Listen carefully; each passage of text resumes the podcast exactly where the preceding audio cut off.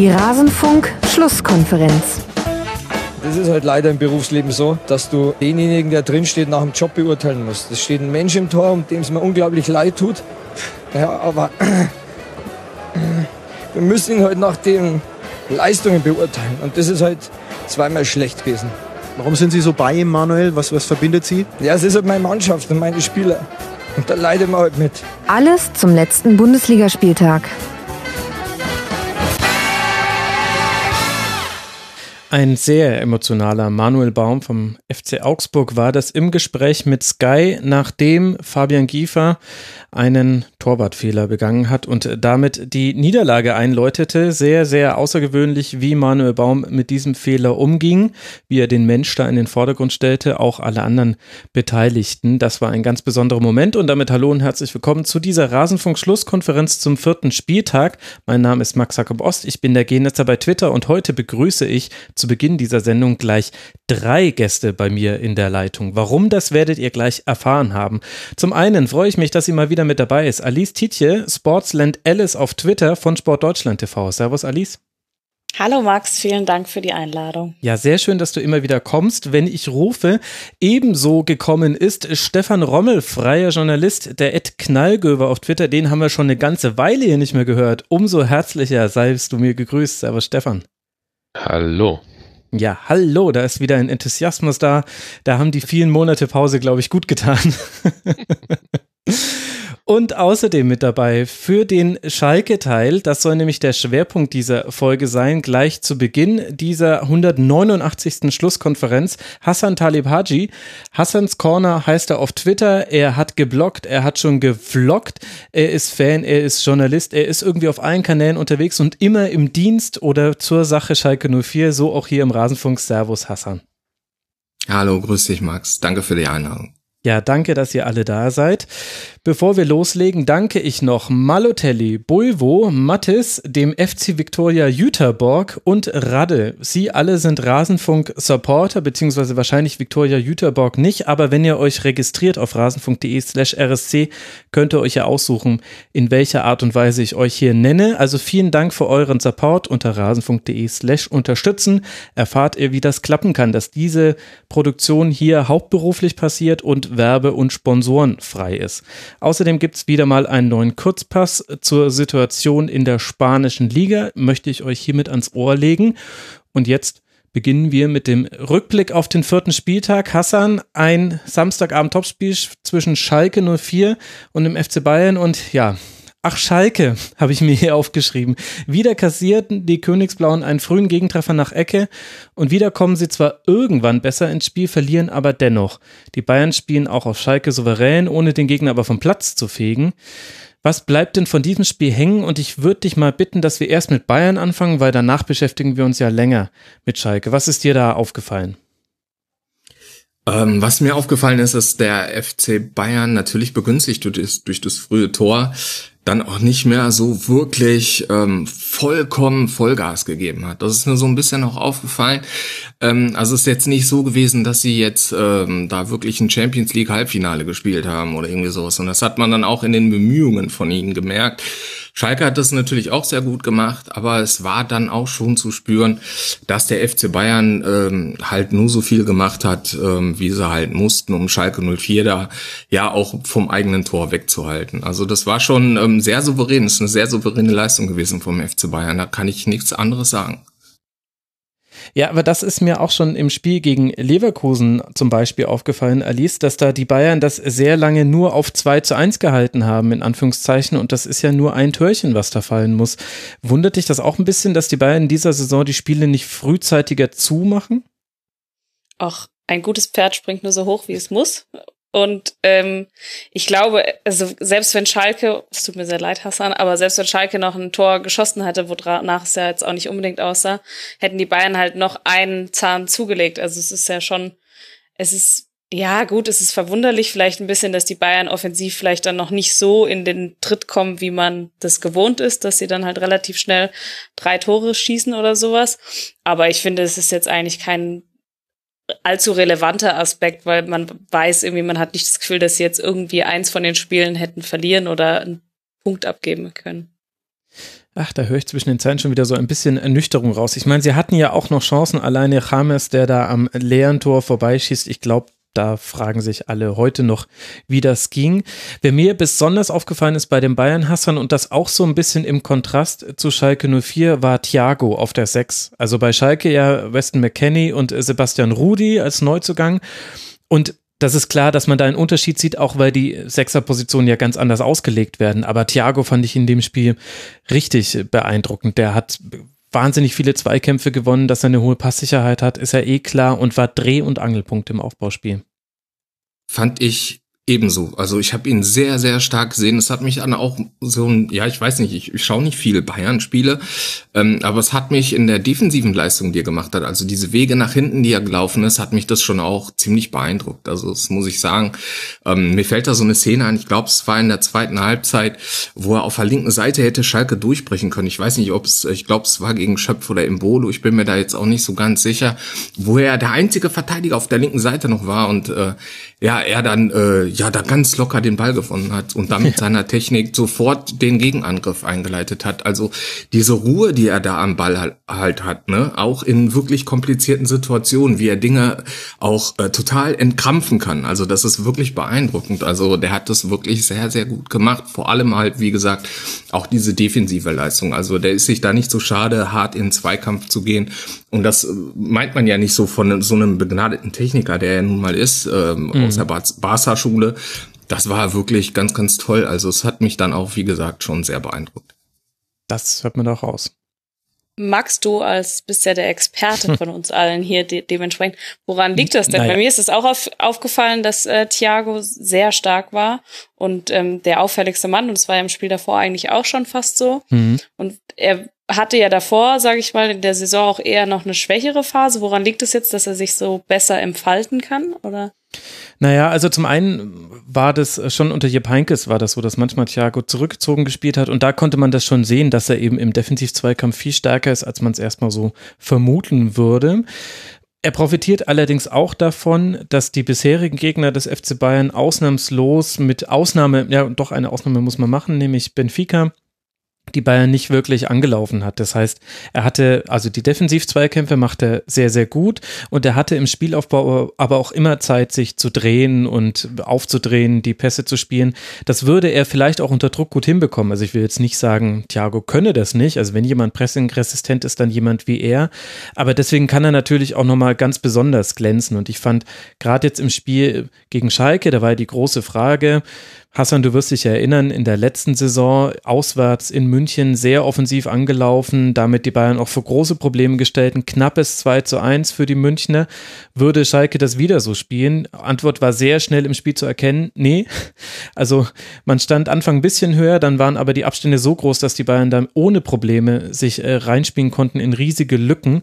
Und dann hat äh, Tedesco unten fast wie an der Konsole hat er die äh, Mannschaftsteile zusammengezogen. Sie standen kompakt und deswegen hatte hatte Thiago aber auch wirklich so eine Art Narrenfreiheit. Also da kam viel zusammen. In dem Spiel hat, ähm, also äh, was du angesprochen hast, dieses äh, 2-1 in München, ähm, da war der FC Bayern aber auch nicht so stark. Ne? Also der war nicht so kontrolliert wie in diesem Spiel gestern. Ne? Mhm. Also das war ein ganz, ich, ich, find, ich fand, das war ein ganz anderer FC Bayern da zu der Zeit. Jetzt spielen sie wesentlich intelligenter und das ist auch dieses Ding, was ich bei Thiago gesehen habe in diesem Spiel, diese Spielintelligenz, die er hat.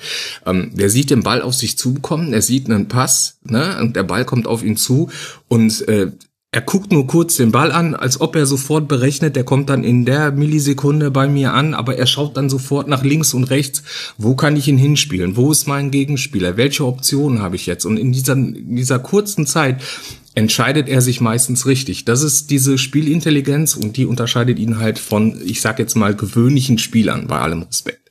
Ja, und dann kommt, glaube ich, noch mit dazu bei den Bayern, dass jetzt die Außen auch wirklich wieder in einer guten Form sind. Also Kimmich deutlich besser als bei der Weltmeisterschaft und auch David Alaba erinnert wieder an den frühen David Alaba. Und das sage ich jetzt nicht nur wegen der zwei 30 Meter Freistöße, die beide wahnsinnig gefährlich waren, sondern auch so, der hat einfach, also das Verständnis mit Ribery hatte er schon immer, aber er trifft jetzt auch noch bessere Entscheidungen. Das Passspiel ist noch ein Stückchen sauberer geworden und insgesamt sind die Bayern ein bisschen unausrechenbarer geworden, finde ich. Dadurch, dass jetzt auch so viele lange Diagonalbälle geschlagen werden, die auch wirklich immer gefährlich werden. Also gab es ja in der Situation auch James, der gegen Fährmann läuft. Das war nach einem langen Ball aus der Abwehr. Ich glaube auch mehrere Chancen, die über den Flügel kreiert worden waren, lange Bälle.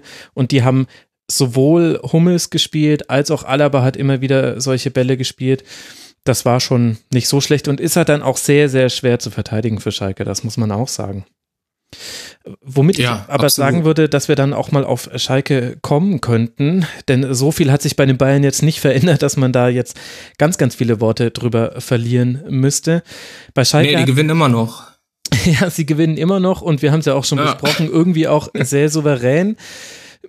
Die beiden äh, Tore sind aber auch nach Fehlern gefallen, Hassan? Äh, am plakativsten das erste Tor, wieder Standardsituation, kurzer Pfosten, Sebastian Rudi kommt nicht an Rames, hält nicht mit im Schritt und dann ist es wieder ein frühes 0 zu 1.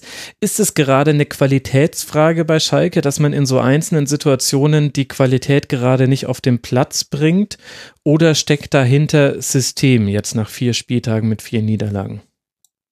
Ja, ist ja im Endeffekt eine Standardsituation, ne? Und das ist jetzt auch nicht die einzige gewesen in der noch jungen Saison. Ne? Also wenn du siehst, wir haben vier Bundesligaspiele gehabt äh, bis jetzt ähm, und wir haben in drei von den Bundesligaspielen ähm, ein frühes Gegentor nach Ecke kassiert. Ne? Dann ist dann halt auch der Matchplan von Domenico Tedesco relativ früh über den Haufen geworfen. Und das ist ähm, hm. auch ein Teil davon, warum es bei Schalke nicht läuft. Ich habe heute ausführlich ähm, darüber diskutiert auf Twitter, vielleicht hast du es ein Stück weit verfolgt, ich weiß es nicht, ähm, dass wir auch mal in Führung gehen sollten. Dann laufen so Spiele vielleicht auch etwas, etwas anders, dass so ein Spiel dann halt auch mal in deine Richtung läuft.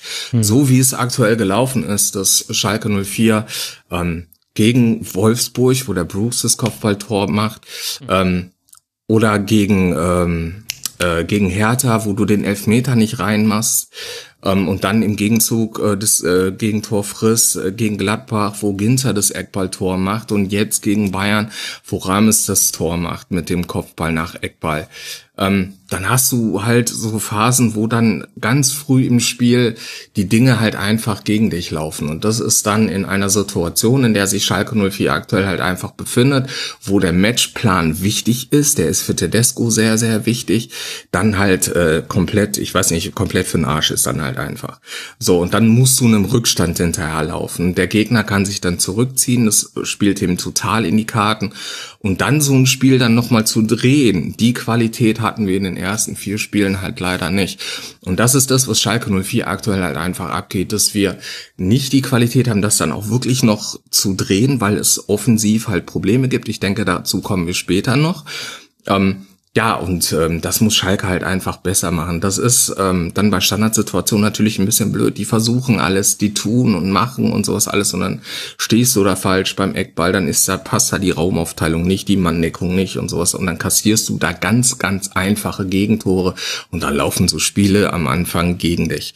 Die Qualität, Schal die Qualität hat Schalke 04 halt aktuell nicht, das wettzumachen und das ist das Problem, was wir haben und ich hoffe, dass es gegen Freiburg mal nicht der Fall ist, dass Schalke 04 auch direkt von Anfang an ähm, sofort loslegen, loslegen kann, dass man direkt gut ins Spiel reinkommt, dass man nicht sofort einen Nackenschlag hinnehmen muss, ähm, dass dann so ein Spiel dann vielleicht auch mal einen anderen Verlauf ähm, nimmt als in den letzten vier Partien zuvor. Ja, also das ist alles sehr gut nachvollziehbar und ein bisschen ja auch der größte Unterschied zur letzten Saison. Da hat Schalke 04 eher mal das 1 zu 0 gemacht und konnte das dann verwalten, als man eben 0-1 in Rückstand geraten ist. Trotzdem ist es jetzt ja auch nicht das Überraschendste auf diesem Planeten, dass man gegen Bayern München in Rückstand gerät. Mir hat ein bisschen die Reaktion gefällt und ich weiß, dass sich das leichter spricht, als es auf den Platz zu bringen ist, gerade auch bei der Qualität des Gegners. Aber kannst du mir erklären, was denn offensiv eigentlich der Plan war gegen die Bayern? Denn irgendwie hatte das für mich über weite Teile der Partie keine wirkliche Struktur. Und als es dann so ein bisschen eine bekommen hatte, hatte das auch damit zu tun, dass die Bayern sich ein bisschen tiefer postiert hatten und das so verwaltet haben, wie wir es vorhin schon angesprochen haben. Ja, du darfst dir gegen den FC Bayern halt keine Fehler leisten. Und ähm, Schalkes Spiel ist ja umgestellt worden. Die Monico Tedesco hat es in der Vorbereitung versucht. Dementsprechend sind ja auch Spieler geholt worden, um dieses spielerische, das Positionsspiel, das Kombinationsspiel von Schalke in der Offensive ein Stück weit zu verbessern. Das ist das gewesen, was Domenico Tedesco machen wollte. Und das hat in der Vorbereitung auch noch nicht so gut geklappt, mit Ausnahme des letzten Testspiels gegen äh, Florenz, was wir gewonnen haben. Da war das in der zweiten Halbzeit wirklich sehr gut offensiv. Da haben wir, sind wir auch mal über die Flügel gekommen konnten dann auch mal das Eins gegen Eins mal gewinnen und sowas und konnten Chancen kreieren. Das ging uns in dieser, äh, in diesen ersten vier Spielen ging uns das leider ab und auch in diesem Spiel gegen den FC Bayern leider. Schalke 04 ist offensiv leider äh, Grütze. Also die spielen da nicht wirklich, die spielen da nicht wirklich gut. Man hat keine Kreativität und man kann auch nicht so eine ernsthafte Druckphase aufbauen. Man schafft es, ins letzte Drittel zu kommen, aber dann fehlt immer das, der letzte Elan, der letzte Pass und sowas alles fehlt. Und da geht halt aktuell äh, ziemlich viel schief und ich glaube, das liegt auch ein Stück weit daran, dass wir unsere kreativen Köpfe kaum spielen lassen. Das ist etwas, mhm. was ich Domenico Tedesco ein bisschen ankreide, dass wir einen Spieler haben wie Amin Harid, dem du eigentlich ähm, alle Freiheiten geben musst. Einen Spieler wie Kono Pyanka, der über den linken Flügel kommen kann, der auch sich auch mal gegen zwei Gegner durchsetzen kann. Sowas fehlt uns halt aktuell einfach. Marc Uth auch nicht so wirklich in Form, ähm, kommt auch nicht so wirklich zu seinem Spiel. Der einzige, der da so wirklich so ein bisschen kommt, ist Brel Embolo. Das ist der einzige so von den von den Stürmern wie jetzt Burgstaller, ähm, äh, ähm, wie Embolo selbst natürlich, wie Di Santo, ähm, wie Teuchert. Teuchert war jetzt auch verletzt. Ähm, das ist so der Einzige, der da so ähm, auch so, so diese, diese Kampfkraft hat und auch dieses mitbringt, sich an das eigene Spiel so ein bisschen anzupassen. Und das geht uns offensiv halt leider ab. Ich mache Tedesco den großen Vorwurf, ähm, dass er sich zu sehr einigelt, nicht mehr mutig genug ist und dass er vor allem Dingen diese spielerische Linie, die er reinbringen wollte. Wir haben ja in der letzten Saison viel darüber geredet, dass wir das Spiel des Gegners zerstören ja, mhm. dass wir uns an den Gegner anpassen und ähm, dass wir defensiv gut stehen, dass wir hochpressen, den Gegner zu Fehlern zwingen wollen. Dieses Ganze hat er verworfen, wollte eine neue spielerische Linie machen und dann hat das in den ersten beiden Spielen nicht geklappt und dann ging, hieß es, wir konzentrieren uns jetzt nur noch auf das, was wir können und das, was wir nicht können, lassen wir sein. Das hat er in der Pressekonferenz gesagt nach dem Spiel gegen Hertha BSC. Und er schmeißt nach zwei Spielen diese Linie dann über den Haufen. Und dann folgen weitere zwei Bundesligaspiele und dann passen die Ergebnisse wieder nicht. Dann steckst du jetzt in einer Situation drin, die du erstmal beherrschen musst, mit der du klarkommen musst. Und das ist das aktuelle Problem von Schalke 04. Man weiß nicht, was man so aktuell jetzt tun machen kann, damit sich die Situation verbessert. Ich weiß selber keine Lösung. Ich habe viele Diskussionen mit vielen Schalkern geführt. Alle sagen, wir müssen das so und so machen, wir müssen das so und so machen, aber es gibt keine klare Linie. Niemand weiß, wie man Schalke 04 aktuell helfen kann. Ähm, ich hoffe, Tedesco weiß das ähm, vor dem Spiel gegen Freiburg und dass sich dann auch so ein bisschen das alles löst und mhm. äh, wir ein Erfolgserlebnis haben, denn das, denn das ist das, was wir dringend brauchen, ein Erfolgserlebnis und ich hoffe, dass das gegen Freiburg der Fall sein wird. Ja, viel Hoffnung, die braucht es, glaube ich, in der Situation auch. Ich hätte mal einen Denkansatz, denn das ist mir jetzt in allen Schalker Partien aufgefallen, die ich gesehen habe. Und ich glaube sogar, dass ich alle über 90 Minuten gesehen habe. Ja, tatsächlich alle über 90 Minuten gesehen bisher. Das, was Schalke so stark gemacht hat in der letzten Saison, war ja neben der Standardstärke und äh, dass man das dann eben ganz gut verwaltet hat und dass man sehr pragmatisch die Schwächen der Gegner genutzt hat, war es vor allem das Positionsspiel. Und das ist ja auch der Tedescoische Ansatz, dass man alles im Raum löst, wie Carsten Jahn neulich mal getwittert hat. Und mir ist jetzt in allen Spielen aufgefallen, dass allein schon dieses Positionsspiel gegen den Ball nicht immer gepasst hat. Und das war auch gegen die Bayern so. Als man am Anfang, da ist ein Mannschaftsteil vorne draufgegangen und der hintere ist nicht wirklich nachgerückt. Und deswegen waren die Korridore zu den Achtern völlig offen. Hat Tedesco dann reagiert, hat den Mannschaftsteil zusammengeschoben, dann stand Schalke 04 mit allen Spielern in der eigenen Hälfte und trotzdem gab es noch große Lücken. Also all die Dinge, die man da in der letzten Saison gut gemacht hat und die Tedesco so auch ein bisschen auf Schalke etabliert hat, nämlich, dass man gegen den Ball immer kurze Wege zum ballführenden Spieler hat und auch kurze kurze Wege, falls man den Ball mal selbst verliert im Spielaufbau. Das ist verloren gegangen und das finde ich ist so ein bisschen die Grundlage des Schalke 04 Spiels unter Tedesco und das wundert mich, dass das sich jetzt auch in den vier Spielen nicht so wirklich verbessert hat. Und da würde ich ehrlich gesagt eigentlich auch ansehen, weil alles, ansetzen, Entschuldigung, weil alles, was Tedesco macht, fußballerisch, basiert auf einem guten Positionsspiel. Ja, da hast du recht. Absolut. Ne? Also es ist. Ähm, Aber ist das erklärbar, dass das auf einmal nicht mehr da ist? Ich weiß nicht warum. Ne? Also äh, da habe ich jetzt auch kein Patentrezept, was ich dir geben kann. Ne? Absolut nicht. Ich weiß es nicht. Ähm, da müsste man Tedesco mal selber fragen. Ähm, ich bin der Meinung, dass ähm, wir aktuell halt einfach viele Fehler machen. Ich weiß nicht, woran es liegt. Also das ist auch ein bisschen schwer zu erklären, um ehrlich zu sein. Ich habe das in dem ähm, Spiel gegen Wolfsburg gesehen, dass ähm, der Matchplan am Anfang ähm, nicht gepasst hat, dass er schlecht war, dass wir uns gegen Wolfsburg direkt am Anfang zurückgezogen haben und nicht hochgepresst haben. Das haben wir erst gemacht, nachdem wir zurücklagen, nach dem Tor von äh, Brooks. Und äh, da habe ich mich dann auch selber gefragt, ähm, was hat Tedesco analysiert gegen Freiburg, also ähm, äh, gegen äh, gegen Wolfsburg. Was hat er da was was hat er was hat er da gemacht? Weil er er sagte ja dann auch in der Nachbetrachtung, ähm, ja, dass Wolfsburg ähm, ein gutes Aufbauspiel hat und deswegen wollen wir sie ähm, äh, jetzt nicht sofort stören, sondern erstmal kompakt stehen das Ergebnis war dann, man hat erst ab der Mittellinie gepresst und Wolfsburg hatte wirklich ein gutes Aufbauspiel und hat Schalke dann auch wirklich da in den ersten 20 Minuten regelrecht auseinandergenommen. Ähm, es gibt viele Dinge, die auf Schalke wirklich schwer zu erklären sind. Also ich weiß nicht, woran es liegt. Ich weiß nicht, ob die Mannschaft ähm, sich nicht mehr so findet, wie das äh, vorher war. Also es ist ja so, wenn du einen schlechten Start hast oder so, dann verlierst du Selbstvertrauen und das kommt dann halt auch alles zusammen und dann explodiert es und dann läuft das nicht und dann läuft das nicht und das ist die aktuelle Situation, die wir haben. Es ist wirklich unerklärlich und ein Patentrezept, wie gesagt, habe ich nicht. Ich kann es mir selber nicht erklären. Ich weiß nicht, woran es liegt liegt. Kann ich dir nicht sagen. Und wie bewertest du die Art und Weise, wie jetzt auf Schalke mit dieser Krise, ja, ist eine umgegangen wird? Also da hat uns auch Hörer Volker unter mitmachen.rasen.de geschrieben, Zitat, wenn die interne Aufarbeitung des, der Spiele genauso aussieht, wie Herr Tedesco das gerade im aktuellen Sportstudio-Interview gemacht hat, wundert mich bei Schalke nichts. Das könnte man in, Wiki, in Wikipedia unter sich etwas schönreden verlinken. Ja, ähm, ja, es ist natürlich so, dass du ähm, in der Spielnachbetrachtung ähm, hast du das Spiel gesehen und dann kannst du natürlich Dinge besser erklären, dann kannst du natürlich besser erklären, was schiefgelaufen ist. Das ist natürlich, das ist natürlich klar. Ähm, wichtig ist, dass es am Anfang läuft. Das ist ähm, das, worum es geht. Ähm, Schalke befindet sich aktuell, ich finde, ich glaube es zumindest, ähm, so denke ich, in so einer Art Blase. Ne? Also wenn dann äh, Tedesco sagt, die Situation, sich damit zu beschäftigen, warum es nicht läuft und sowas alles, finde ich irgendwie geil. Das hat dann eine Außenwirkung, die ähm, suboptimal ist, um das äh, noch harmlos auszudrücken.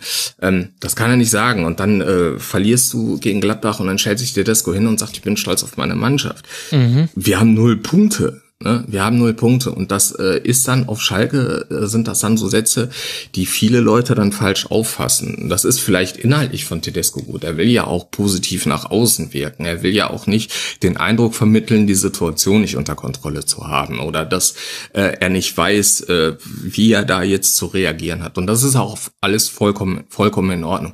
Aber es ist trotzdem dann auch schwierig, damit umzugehen. Also die Worte müssen sehr äh, gut gewählt sein. Ähm, und ich denke, die die Worte, die Schalke 04 bis jetzt gewählt haben, waren vielleicht nicht so die, nicht so die richtigen, weil man das nach außen hin zu positiv verkauft hat. Und es geht vor allem in diesem emotionalen Umfeld nicht. Wenn Schalke 04 ein Spiel verliert, geht die Welt unter. Das ist für jeden Fan so.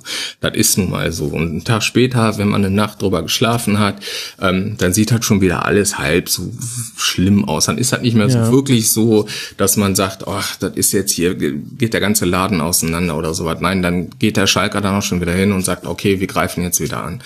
Ähm, aber die Außendarstellung, um da auch auf den Punkt zu kommen, finde ich jetzt äh, nicht so wirklich gut. Äh, dieses ganze Positive, das ist so, man befindet sich in einer rosaroten Scheinwelt. Äh, so äh, wirkt es auf mich. Und das hat die große Schlammann auch gesagt in einer Vorberichterstattung ähm, zu einer PK, ich glaube gegen, äh, gegen Gladbach die PK war es, wo er dann gesagt hat, Schalke 04 ist auf dem Weg, sich so in so eine rosarote Scheinwelt zu begeben. So alles ist positiv und sowas alles. Also die Sprache nach außen, wenn die so ist, ist das vollkommen in Ordnung. Die Sprache nach innen, intern, wenn da klar gesprochen wird, wenn da die Dinge aufgezeigt werden, die, die schief laufen, wenn Tedesco da auch wirklich eine klare Linie hat, wenn er weiß, woran es liegt, dann ist es mir dann auch im Endeffekt vollkommen egal, wie die Außendarstellung ist.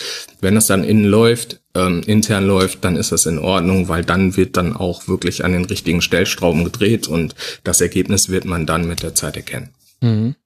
Ich hatte auch schon die ganze Zeit den Eindruck, man hört im Hintergrund schon das Donnern des nahenden Weltuntergangs, ist aber dann doch, glaube ich, nur einfach eine Hand von dir, die beim Gestikulieren immer auf eine Tischplatte oder sowas schlägt. Ich dachte die ganze Zeit, was ist denn da im Hintergrund? Aber jetzt, äh, du sagst, wenn alles wieder gut wird, ist ja alles prima. Klar, logisch.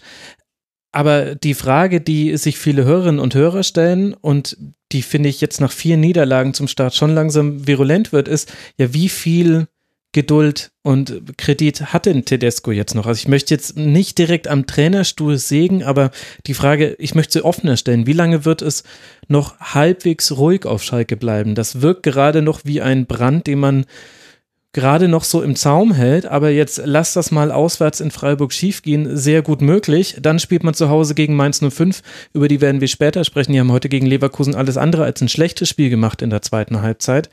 Das ist ja alles im Bereich des Möglichen. Wie lange kann man da den Weltuntergang, den du ja jetzt dann schon viermal erlebt haben musst in dieser Liga, noch überstehen? Die Frage ist ganz einfach zu beantworten, Max. Ähm, solange wie Christian Heidel es will. Das ist die Antwort, die ich dir geben kann. Also Christian Heidel lange ist jemand. Christian Heidel?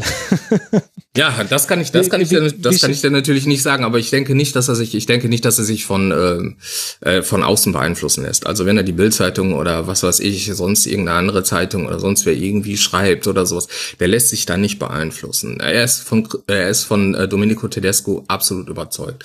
Und solange er das ist und das wird auch, denke ich mal, noch sehr, sehr lange so der Fall sein. Und solange er keine Signale aus der Mannschaft bekommt und man hört ja auch intern, das kann ich zumindest so sagen hier im Rasenfunk, ähm, hört man, dass die Mannschaft auch nach diesen vier Niederlagen total hinter Domenico Tedesco steht. Ja, also die sind vollkommen zufrieden mit ihm. Würde ich bei Franco Di Santo leichte Abstriche machen, aber wir wollen mal nicht überbewerten, dass jemand emotional war im Spiel. Aber mm, es gibt schon Risse in diesem Bild.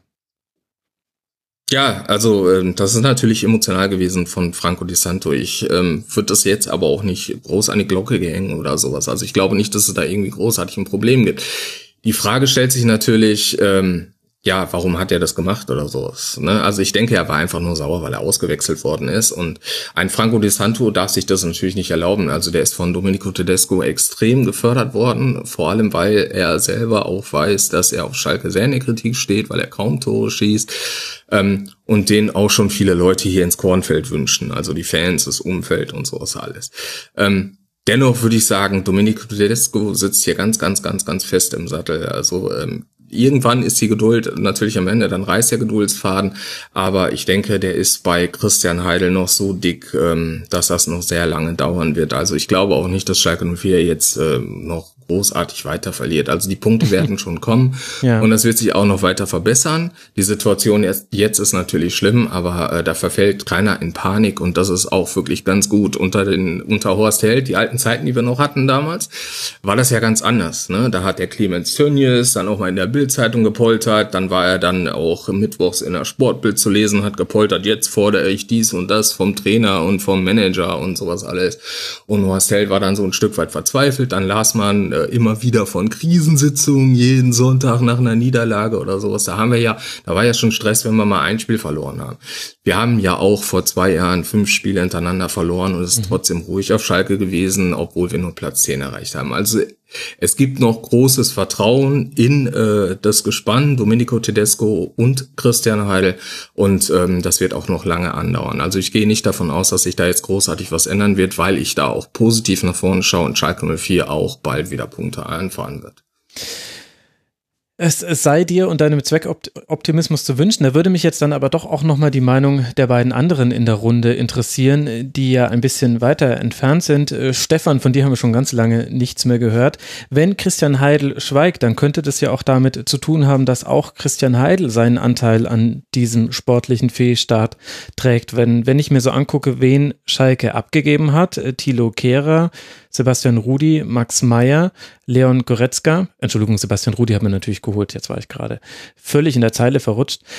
Und wie man jetzt spielt, dann kann man ja auch sagen, vielleicht hat man auf die Abgänge nicht adäquat reagiert. Oder siehst du das nicht ganz so kritisch?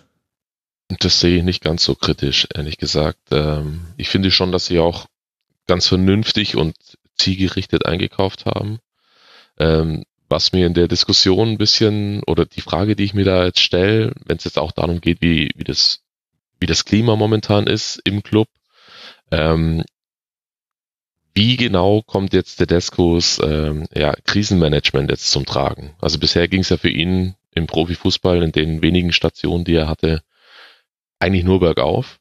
Das mhm. ist jetzt so die erste, die erste richtige äh, Delle, die er jetzt abbekommt. Und wir, oder ich habe zumindest das Gefühl, ich kann jetzt nicht so genau erkennen, wie er damit für sich selber umgehen mag.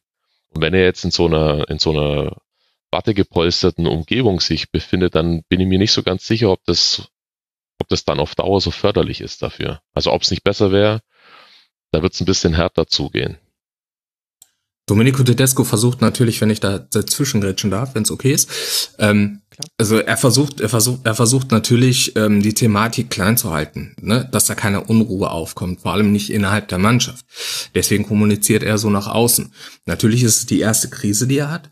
Ähm, er versucht Positivität auszustrahlen. Das ähm, macht er auch ganz gut, auch wenn das bei dem einen oder anderen nicht so wirklich gut ankommt. Wichtig ist halt, wie gesagt, wie er nach innen kommuniziert. Also ich denke, dass er die Dinge klar sieht. Allerdings ähm, wirkt er für mich dann auch so ein Stück weit ein bisschen hektisch. Das mag dann auch ein bisschen begünstigt durch die ganzen Spielverläufe sein. Wenn du dann immer ein frühes Gegentor kassierst, ähm, musst du dann deinen ganzen Matchplan umschmeißen, musst du gucken, dass du die Dinge regelst, dass du dann versuchst, den Ausgleich zu schaffen und sowas alles. Das aber du hast doch auch halt auch in der Bundesrückstand, oder? Ist das nicht genau die Sache? Also ja, klar, das, das durchkreuzt deinen Plan A. Hat er ja, den hat er ja Plan natürlich. Mhm. Den hat er, ja, den hat er ja natürlich. Ne? Die Frage ist dann halt nur, ob der dann auch, auch greift. Ne? Mhm. Du bist ja dann nicht gerade im Vorteil. Ne? Ähm, die Frage ist dann nur, ob das dann halt auch passt. Und das hat bisher halt leider nicht gepasst. Ne? Also ähm, ich Gebt ihm auf jeden Fall noch Zeit. Also definitiv. Ich bin da keiner, der jetzt sagt, auch Tedesco ist der Falsche. Ich bin aber auch jemand, der auch klar und offen kommuniziert hat, dass Tedesco Fehler gemacht hat. Ne? Wie zum Beispiel die Spielanalyse Wolfsburg, hatte ich ja angesprochen. Hertha BSC, Rudi wird in Manndeckung genommen, Tedesco weiß kein Mittel, wie er Rudi helfen kann. Rudi kommt nach außen und sagt, der geht mit mir sogar auf Klo. Mhm. So, und ähm, da erwarte ich dann natürlich auch Lösungen vom Trainer, aber ähm, wenn der Gegner das dann halt auch wirklich gut macht, und das ist äh, zum Teil auch so gewesen, dass die Gegner halt auch gut kicken können, dann ist das natürlich immer ein bisschen schwierig. Wenn du dann halt vier Spiele in der Bundesliga, die ersten vier Spiele verlierst, hast du wenig Argumente. Natürlich. Andererseits, ich finde, das ist auch noch ein Aspekt, der interessant ist. Auf Schalke stelle ich mir die Frage, Hassan, wer wären denn die Spieler, an dem sich die Mitspieler orientieren können? Also wer ist jetzt auch gerade so in Form, dass man sagen würde, er ist nicht in einer mindestens kleineren Krise und Ralf Fährmann lasse ich nicht zählen, der steht in Anführungszeichen nur im Tor. Ist das vielleicht auch noch ein Aspekt, der fehlt, dass es von den Feldspielern gerade niemanden gibt, der nicht auch irgendwie einen Nebenaspekt mit sich selbst beschäftigt ist? Ja, es kommt leider dazu. Ne? Also ich fand Caligiuri gegen Bayern zum Beispiel geil. Der hat Zeichen gesetzt in der zweiten Halbzeit, ging wirklich hart in die Zweikämpfe, ging auch mal nach vorne, hat sich was getraut. An so einem Spieler kannst du dich dann halt auch aufrichten. Das fand ich sehr gut. Naldo bis jetzt ein bisschen unglücklich in die Saison gestartet. Sané auch. Buff, Ralf Fährmann, wie gesagt, lässt er ja nicht zählen. Embole kommt ein bisschen. Ähm, ich denke, das Geheimnis könnte sein, dass es halt alles aus dem Kollektiv kommen muss. Also Schalke 04 ja. hat da viele Indianer. Und ähm, aber es passt irgendwie noch nicht so wirklich ganz zusammen. Ne? Also ich hoffe sehr, dass wir halt jetzt mal ein Erfolgserlebnis haben. Ich glaube, ich glaube, dass das ganz, ganz wichtig ist, dass dann auch mal wieder so ein bisschen Euphorie kommt, dass du dann auch ein bisschen mehr Selbstvertrauen generieren kannst. Ähm, dann läuft das vielleicht dann auch ein bisschen besser. Aber ich sehe, wie du das auch selber angesprochen hast, ähm, nicht so wirklich jetzt den Leitwolf, der sich da auf dem Feld hinstellt und sagt, jetzt hier, komm hier, wir drehen das ganze Ding jetzt absolut oder sowas. Den gibt's bei Schalke und wir nicht. Das kommt alles aus dem Kollektiv. Mhm. Ja, vielleicht ist das tatsächlich Teil des Problems, wenn man sich anguckt, wie so manche Konkurrenten gerade auf ihre ja, sportlichen Krisen der Vergangenheit oder Gegenwart reagiert haben. Also der BVB hat jetzt klare Leader im Mittelfeld, klar auch teuer erkauft, aber zum Beispiel auch Alice, ich finde auch Eintracht Frankfurt stemmt sich ja schon mit eigentlich allem, was man hat, gegen jede weitere mögliche Niederlage und wir werden das über das Spiel der Eintracht später dann noch ein bisschen ausführlicher sprechen. Aber ich finde schon, dass sich da jetzt auch wieder einige Spieler rauskristallisieren, wo man sagen kann, ja, allein wenn ein Haller zum Beispiel auf dem Feld steht, dann, dann macht das was mit der Mannschaft. Ja, obwohl ich auch finde, dass auch da eher sozusagen das Kollektiv zählt und bei uns funktioniert's in einigermaßen, also wir haben ja nicht mehr so Typen wie Boateng oder sonst irgendwas. Das, da muss halt die Lücke erstmal geschlossen werden. Und bei Schalke funktioniert das Kollektiv halt noch nicht so, wie es sein sollte, glaube ich. Und dann, ich glaube, dass Schalke einfach so einen Klickmoment braucht einmal und dann auch wieder daran aufbauen kann. Hm. Und natürlich hilft's, wenn du jemanden hast, aber ich meine, Uth hat ja auch schon ein paar Tore geschossen, der ist jetzt nicht so gut drauf, sagt man, aber trotzdem, das, da könnte man ja auch drauf aufbauen und sich daran einen sozusagen mitreißen lassen, aber es passiert ja noch nicht. Es gibt ja noch nicht diese pure Emotion, wo alle sozusagen an einem Strang ziehen. Erfolgreich dann eben auch. Ja. Es sind eher so die, die kleinen Dinge, die gerade gegen Schalke laufen. Eben das Gegentor nach Ecke. Ralf Fährmann rutscht beim Strafstoß von Lewandowski so weg, dass er ihn gerade nicht erreicht, den Ball, obwohl er die Ecke richtig geahnt hat. Das sind die Kleinigkeiten. Ja, Hassan, gucken wir mal, wie das weitergeht. Du bist optimistisch. Es geht jetzt dann auswärts nach Freiburg und dann zu Hause gegen Mainz 05. Und wir anderen neutralen Beobachter, wir werden das ganz entspannt verfolgen und dann schauen wir einfach mal, wie es weitergeht auf Schalke. Hassan. Ja, ganz entspannt. Ey. Freut euch auf jeden Fall. Nein, ich, äh, wir, wir kommen. Also ähm, wir nehmen halt nur ein bisschen Anlauf. Wartet auf uns. Wir kommen noch. Ja, mal gucken. Also die ganze Liga wird wahrscheinlich nicht warten, aber die Teile, die gerade davon enteilen, sind vielleicht auch nicht äh, die bedeutendsten, außer ein Nachbarverein. Das tut wahrscheinlich ein bisschen weh, dass das schon acht Punkte sind. Aber da will ich jetzt auch kein Salz in Wunden streuen. Hassan, ich danke dir, dass du dir mal wieder Zeit genommen hast. Für den Rasenfunk auf Ed Hassans Corner kann man dir bei Twitter folgen. Danke, Hassan, dass du mal wieder mit dabei warst. Ja, ich danke euch und noch viel Spaß in der Runde. Danke. Dankeschön. Bis Werden dann. wir haben. Wir machen weiter und schauen auf das Spiel von Hertha BSC gegen Borussia Mönchengladbach. Ein 4 zu 2. Stefan, ein unglaublich äh, beeindruckendes Spiel, mitreißend und vielleicht auch durchaus überraschend vom Spielverlauf her. Was ist dir denn da so hängen geblieben? Wie hat dir der Auftritt der Hertha gefallen? Ja, ich war ja eigentlich äh, regelrecht äh, erschrocken, wie, wie gut, ähm, wie gut Hertha BSC Fußball spielen kann. Mhm. Ähm, was sie für Offensivpower entfachen können, das war man so ja eigentlich gar nicht gewohnt die letzten Jahre eigentlich schon. Mhm. Und ähm, also sehr überraschend, dass das jetzt quasi aus dem Nichts, also für mich zumindest, so mehr oder weniger aus dem Nichts kommt, ähm, dass diese Mannschaft in der Lage ist, pro Spiel drei oder so, wie jetzt am Wochenende sogar vier Tore, Tore zu erzielen äh, und auch wirklich äh, mitreißenden Fußball spielen kann. Ja, das war, ich glaube, für alle ein Schock, vielleicht sogar für Hertha selbst. Die haben zwar diesen Schritt geplant in der Sommerpause und Pardada hat auch gesagt, das ist das wichtigste Ziel. Wir wollen wieder schön Offensivfußball spielen. Aber jetzt auf einmal hat man da 16 Schüsse aufs gegnerische Tor, davon 13 von innerhalb des 16ers. Das hat früher für na, Minimum fünf Siege gereicht, so effizient wie man sonst war. Also Alice, da hat sich was gedreht. Kannst du festmachen, was da so die Faktoren sind, die sich verändert haben?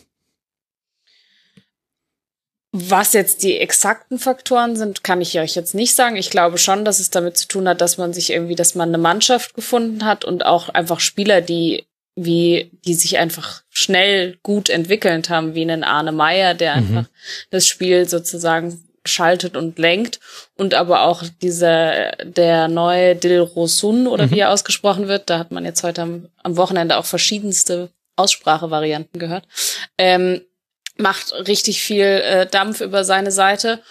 Ein Duda zündet auf einmal und äh, das, was man sich die letzten zwei Jahre irgendwie von ihm erhofft hat, bringt er jetzt diese Saison dann tatsächlich, kann er dann mal umwandeln.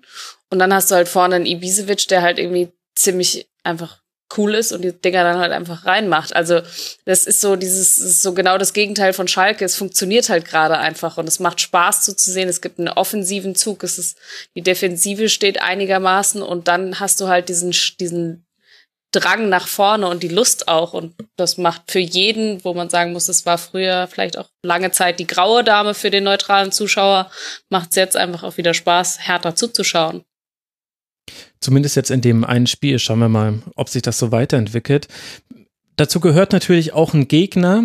Ich fand aber in dem Fall war das so ein Sieg, Stefan, wo man schon sagen kann, ja, also Gladbach hat jetzt auch nicht so wirklich äh, ganz berühmt verteidigt, sehr viele Flanken zum Beispiel zugelassen, aber die Strafraumbesetzung von Hertha zum Beispiel fand ich phänomenal. Also jeder hier im Rasenfunk weiß, ich bin nicht der größte Freund von Flanken, aber wenn man mit vier Spielern in den Strafraum reinsprintet und quasi die Innenverteidiger überflutet mit Angreifern, dann kann man wegen mir sehr gerne sehr viele Flanken schlagen, dann hat es nämlich auch einen große Aussichtschance. Also ich fand, dass es bei allem, was man bei Gladbach auch gleich noch kritisieren kann, schon auch einfach in der Hand am Fuß von Hertha lag, dass das so ein schönes, erfolgreiches, torreiches Spiel wurde.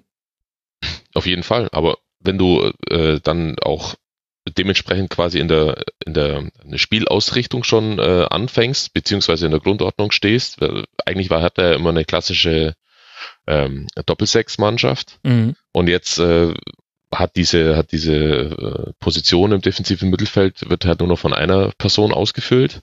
Und dementsprechend hast du jetzt auf einmal fünf permanent offensiv denkende Spieler auf dem Platz. Also quasi eine offensive Viererkette ähm, plus einen, einen zentralen Stürmer mit äh, Ibisevic. Mhm. Und alle vier, gut, bei dem, bei dem jungen Niederländer weiß man es noch nicht so genau, aber die anderen äh, haben ja schon gezeigt, auch Duda mittlerweile, dass sie das Tor auch treffen können. Und dann ist es äh, halt eine ganz andere Offensiv, Wucht, die man da entfachen kann und äh, wo man den Gegner dann tatsächlich dann auch äh, permanent auch beschäftigen kann. Mhm. Vor allem, wenn die und auch dann, noch nachschieben. Also Plattenhardt und Lazaro, wenn die dann noch mit vorne reingegangen sind, dann hast du schon sieben Offensivspieler. Genau, das kommt dazu. Wobei du, wenn wir jetzt bei den Flanken bleiben, irgendeiner muss natürlich auch flanken. Aber äh, Lazaro ist zum Beispiel auch ein Spieler wie äh, Duda jetzt, bei dem ist es halt ganz extrem. Aber Lazaro finde ich eigentlich fast noch bemerkenswerter, auf eine Art, weil der letztes Jahr schon angedeutet hat, was er kann. Und den, das, den finde ich äh, einen ziemlich interessanten Spieler, der jetzt auch so äh, über einen zweiten Bildungsweg erst zündet. Und das, äh, da kommt halt dann so eins zum anderen. Jetzt ist ein bisschen schade, dass Grujic äh, ausfällt. Der ja, tut den, glaube ich, richtig, richtig gut, auch was er so verkörpert einfach. Also diese Selbstverständlichkeit äh, zu siegen und äh, Fußball spielen zu wollen, das äh, ist, glaube ich, ein ziemlich schlauer Einkauf gewesen, was man so die ersten Spiele jetzt sehen konnte. Ja, also momentan sieht das halt sehr, sieht das schon sehr gut aus. Und jetzt, äh, ja, mal gucken, was dann jetzt, was sie draus machen aus dem wirklich sehr, sehr guten Start. Ja, absolut. Interessantes Programm jetzt noch auswärts in Bremen und dann zu Hause gegen den FC Bayern. Ich bin gespannt. Also was einen ja auch so überrascht hat bei Hertha war, Hertha war immer eine abwartende Mannschaft in den letzten Jahren. Das heißt, die Innenverteidiger haben sich so lange den Ball quer hin und her geschoben, bis der Gegner zu Bett gegangen war und dann hat man den Angriff langsam eingeleitet. Und jetzt hatte man dieses irre Tempo drin. Also 13 gewonnene Dribblings bei Hertha. Ich konnte jetzt nicht nachvollziehen, wann das das letzte Mal einen solchen Wert es gab äh, bei Berlin, aber das dürfte schon eine Weile her sein. Da bin ich echt gespannt, ob man das dann auch gegen Werder sehen wird. Wahrscheinlich eher aus einer abwartenden Haltung heraus und wie man dann zu Hause gegen den FC Bayern spielt. Könnte knackig werden. Ja, wenn man so gegen den FC Bayern spielt, dann könnte es ja mal tatsächlich mal ein interessanteres Spiel werden. Oh. Ja, oder wir stehen halt dann am Montagmorgen hier und sagen, ach, Hertha ist doch wieder Hertha. Wer weiß. Der Wille zählt. Das Interessante finde ich jetzt ist, wenn wir Alice auf äh, Gladbach gucken. Also Stefan hat ja gerade beschrieben, dass so eine der Änderungen bei Hertha war, dass er jetzt ein alleiniger Sechser spielt. Das haben wir bei Gladbach auch. Gladbach früher 4-4-2-Mannschaft oder manchmal 4-2-3-1, aber immer auf jeden Fall mit zwei Sechsern, egal wie der Rest um sie herum positioniert war. Jetzt nur Tobias Strobel und ein 4-3-3. Ich fand, das war das erste Spiel in dieser Saison, wo man die klaren Mängel dieses Systems gesehen hat. Ja, es wurde ja auch zur Halbzeit dann auch, hat äh, mhm. Hacking ja dann auch getauscht und Strobel ja dann in die Innenverteidigung zurückgezogen. Und da wurde es ja dann auch ein bisschen besser. Also ich fand, da hat irgendwie gar nichts gepasst, um ehrlich zu sein, in der ersten Halbzeit und auch in der defensiven Zuordnung, wer wem. Und klar, man kann eine gute Flanke von außen spielen, aber wie frei die Hertaner dann da standen, ist halt dann auch nochmal was anderes. Also da hat irgendwie gar nichts gepasst, fand ich. Ja, das habe ich auch mehrfach, ich glaube auch bei uns im Forum gelesen, da waren gerade einige Gladbach-Fans ziemlich unzufrieden mit dem Spiel. Ja, Stefan, was ist dann dein Eindruck? Wo steht Gladbach dann? Also hätte man da dann vielleicht noch anders reagieren können oder ich, ich meine, es ist jetzt nur ein Einzelspiel. Ich mag das immer nicht so in einem Spiel. Also weder, dass ich jetzt bei Hertha davon ausgehe, dass die jetzt alle anderen 30 Spiele auch so spielen werden, so wird es auch bei Gladbach ja wieder bessere Tage geben. Was aber so ein bisschen ein Eindruck ist, der sich der, ich habe jetzt ein Klischee von Gladbach und das ist diese Auswärtsschwäche und das scheint irgendwie nicht wegzugehen. Und so ganz nachvollziehen kann ich das eigentlich nicht. Ja, ist auch schwierig. Also sie war ja, finde ich, schon immer eine, oder jetzt die letzten Jahre auch immer eine wechs sehr wechselhafte Mannschaft. Und ähm, ja, ähm, schwierig, schwierig zu sagen. Also ob es jetzt mit Auswärtsspielen und ähm, Heimspielen zusammenhängt, weiß ich gar nicht. Vielleicht liegen der Mannschaft bestimmte Spielsituationen oder äh, Spielausrichtungen der Gegner nicht so besonders. Mhm. Aber ähm, ich meine, das ist, das ist prinzipiell können, haben sie ja auch schon gezeigt diese Saison mit, äh, mit also na, da muss ich dir jetzt recht geben, in den Heimspielen dann gegen vermeintlich starke Gegner, Champions League und UEFA Cup Teilnehmer. Ähm, ja, ich, das ist für, Gladbach bleibt für mich immer noch so eine kleine Wundertüte, die ziemlich viele erreichen können, auch vielleicht mal in einem Heimspiel gegen die Bayern punkten können, aber dann äh, im nächsten Spiel bei einer schwächeren Mannschaft auf einmal dann wieder verlieren der berühmte Punkt der Konstanz. Da kommt man irgendwie bei ganz, ganz vielen Bundesligisten hin. Irgendwie war dann doch auch noch ein bisschen was drin für Gladbach, aber in Summe geht dann der Sieg für Hertha auf jeden Fall in Ordnung. 4 zu 2 am Ende. Gladbach spielt jetzt dann zu Hause gegen die Eintracht. Das wird die Alice besonders interessieren.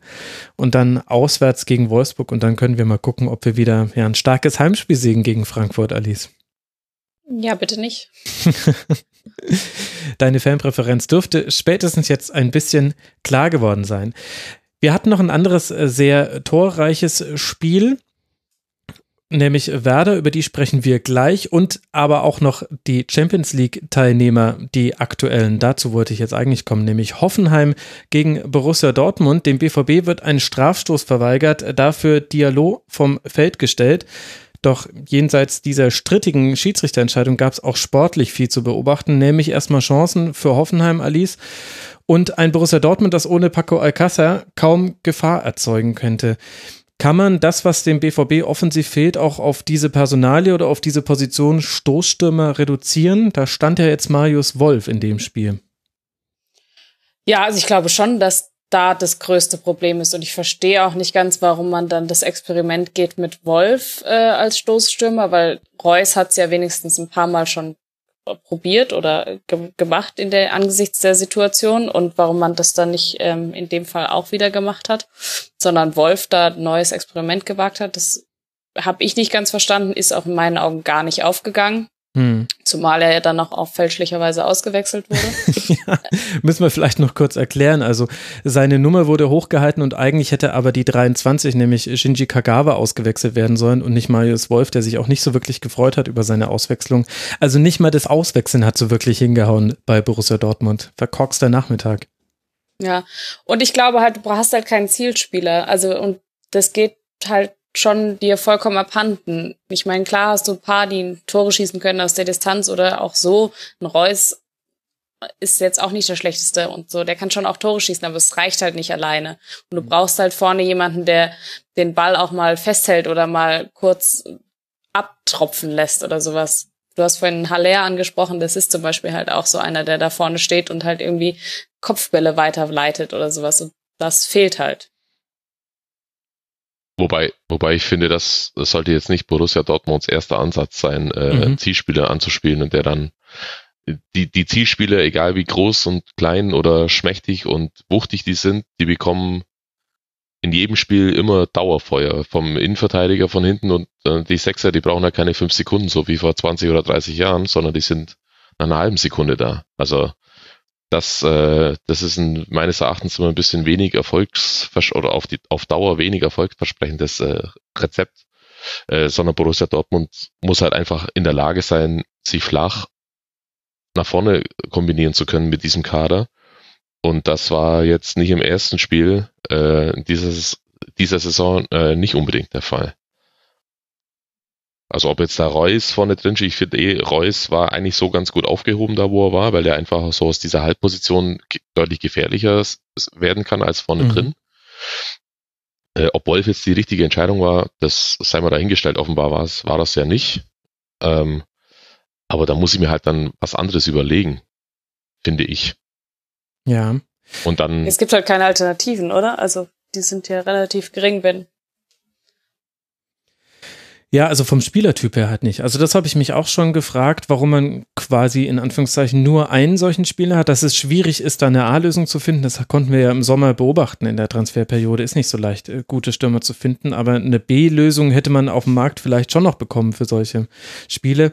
Ich finde, ein bisschen hat man schon auch wieder gesehen, wie Lucie Favre auf sowas äh, reagiert in der zweiten Halbzeit dann, also als dann auch Sancho gespielt hat und Pulisic, die sind dann eher in die Halbräume gegangen und Schmelzer und Piszczek waren auf einmal, also während die in der ersten Halbzeit gefühlt nur Defensivaufgaben hatten, hatten sie auf einmal auch Anteil am Offensivspiel und dadurch ist halt Dortmund eigentlich auch viel besser in diese gefährlichen Schnittstellen gekommen zwischen Außenverteidigern und äh, den, den äußeren der drei Innenverteidiger bei Hoffenheim. Das fand ich war schon so eine Veränderung, aber ist halt eigentlich nur quasi die, die Entstehung der Chance und dann fehlt halt noch der Abnehmer der Chance. Und das geht halt Dortmund wirklich, wirklich ab. Allein, also die Strafraumpräsenz ist so marginal, eigentlich fast immer nur über Dribblings, dass man in den Strafraum reinkommt.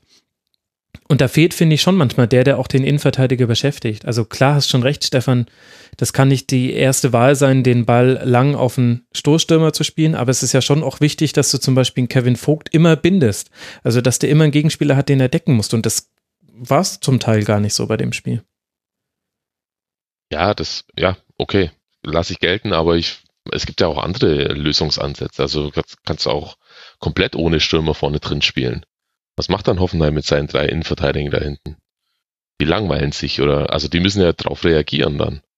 Weil so dann einfach den Stiefel weiterzuspielen, äh, ich glaube nach einer, einer, Stunde lang äh, zum ersten Mal zu wechseln, ja. also personell zu wechseln, äh, war ja schon einigermaßen gewagt. Da kann sich ja keiner beschweren, wenn es 3-0 für die anderen steht. Ja, stimmt, das ist ein guter Punkt. Und, und da ist Lüse Favre ganz schön konservativ, finde ich, vom Wechseln her. Ja, ja, weiß ich jetzt, ja, mag sein. Aber das, also da fand ich schon ein bisschen äh, zögerlich, was so von außen zumindest sichtbar dann nachher äh, äh, kam. Ja. Wir sind ja nicht in der Halbzeitansprache oder bei der Halbzeit dabei, das weiß ja niemand, aber das äh, jetzt einfach das so weiterlaufen zu lassen, mehr oder weniger, äh, in der guten Hoffnung, dass das schon noch irgendwie funktionieren wird, das äh, ist ja auch ein bisschen wenig. Ja, dem kann man eigentlich nicht widersprechen, vor allem wenn man sich anguckt, dass Roman Bürki zum einen und die vergebene Chance von Belfodil zum anderen namentlich dafür zuständig waren, dass Dortmund das nicht doch noch irgendwie verloren hat, auch wenn man natürlich dann irgendwann in Unterzahl war, das habe ich ja schon angesprochen, wirft aber ja Alice auch einen Blick auf Hoffenheim, die mit so einem 5-3-2 angetreten sind. Und ich fand, die haben mal wieder sehr, sehr viele Dinge allein taktisch schon gut gelöst. Also das Zentrum war absolut dicht und wie man es immer wieder geschafft hat, in Umschaltsituationen ganz, ganz viel Tempo auf die Außen zu kriegen, auf Nico Schulz und Renett war dann da nicht ganz so aktiv wie Schulz, aber das hat mich schon beeindruckt. Das war echt kein schlechtes Spiel. Nee, es war ein sehr gutes Spiel sogar und ich bin auch beeindruckt, wie schnell Nico Schulz am Ende des Tages dann doch immer wieder ist und wie stabil ja. äh, Grillitsch ist und äh, da aus seine Schaltzentrale sozusagen sich eingerichtet hat und dem Spiel noch die Stabilität gibt. Ich glaube, ähm, Nagelsmann hat es nach dem Spiel auch gesagt, dass sie ein super Spiel abgeliefert haben und eine tolle Spielstärke hatten, aber sie es am Ende des Tages dann halt irgendwie nicht mit Hilfe des Fußballgotts auch umsetzen können, weil eigentlich musst du dieses Spiel klar 3-0 gewinnen. Also das ist irgendwie keine Frage. Du hast die Ansätze, du hast die Chancen und dann gehst du am Ende mit einem 1 zu 1 raus, was für Dortmund glücklich ist, weil sie einfach nicht richtig im Spiel waren und dann auch nur noch zu zehnt. Und Hoffenheim muss sich da schon ein bisschen ärgern, dass sie aus solchen Spielen dann nicht mit mehr, mit mehr mitnimmt. Mhm, vor allem, weil Hoffenheim ja auch erst bei vier Punkten steht. Stefan, du wolltest noch was ergänzen. Ich wollte, ja, ich wollte noch eine Kleinigkeit äh, zu der Favre-Geschichte sagen.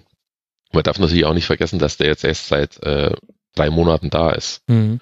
Und da wirklich auch äh, quasi von, also nicht ganz von null, aber schon sehr weit unten anfangen musste, da diesen, diese Mannschaft wieder auf Vordermann zu bringen.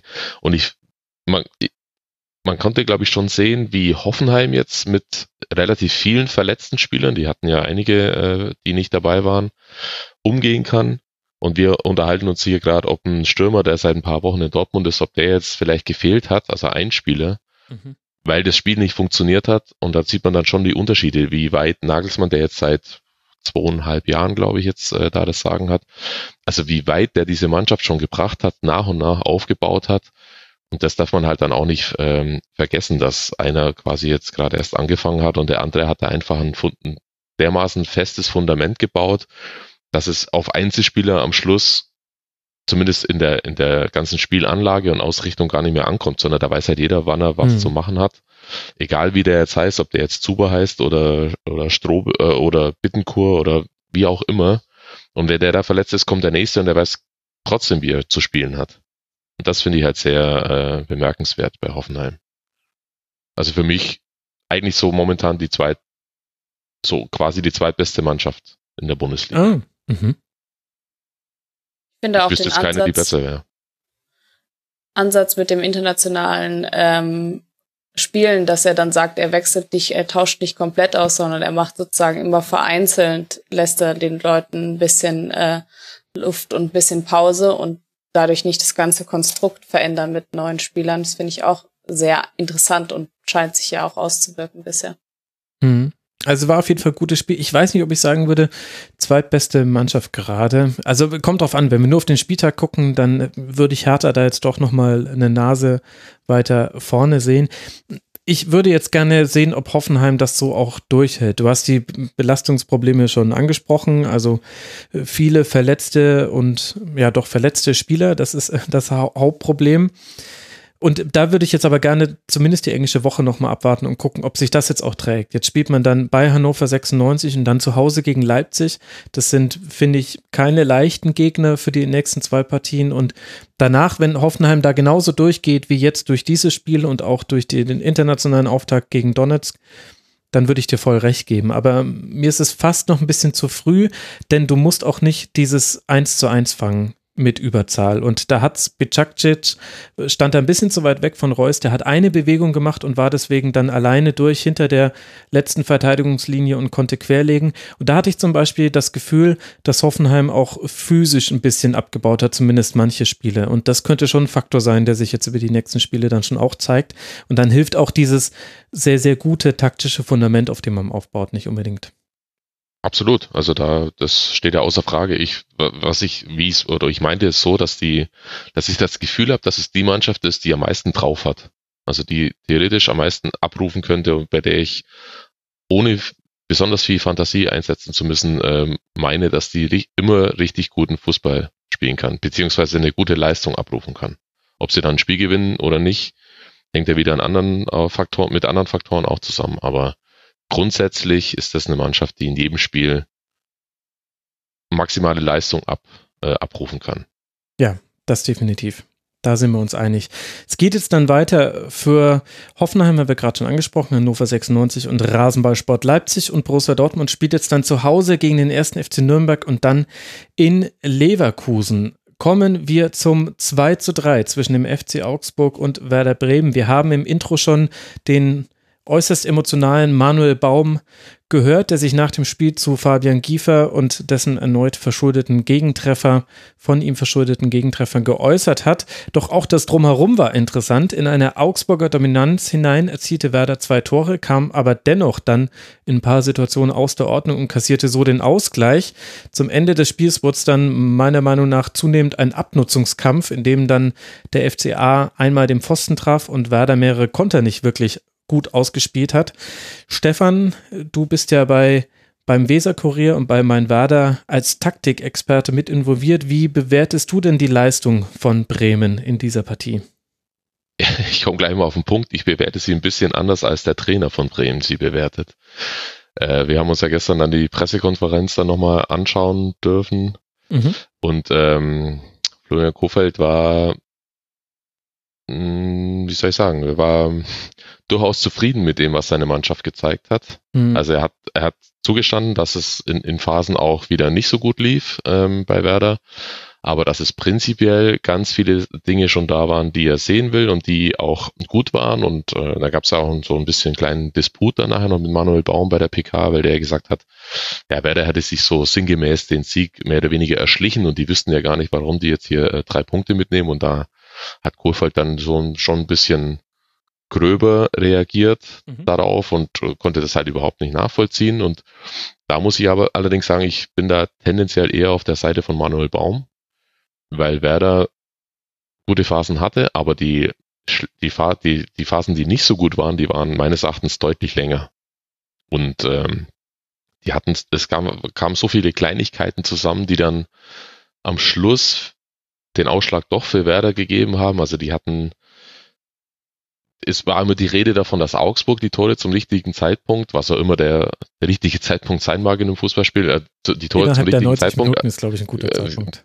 Ge- Ganz genau. Also kurz vor der Halbzeit, kurz nach der Halbzeit. Ich finde, dass, wenn man das überhaupt so sagen mag, Werder die Tore zum richtigen Zeitpunkt schießt, nämlich, wie du gerade schon angedeutet hast, genau hinein in eine Phase, als Augsburg das Spiel eigentlich kontrolliert hat, ohne da jetzt reihenweise Torchancen rauszuspielen. Aber die haben das Spiel meines Erachtens so kontrolliert, dass Werder gar nicht wirklich sauber aufbauen konnte zeitweise. Mhm.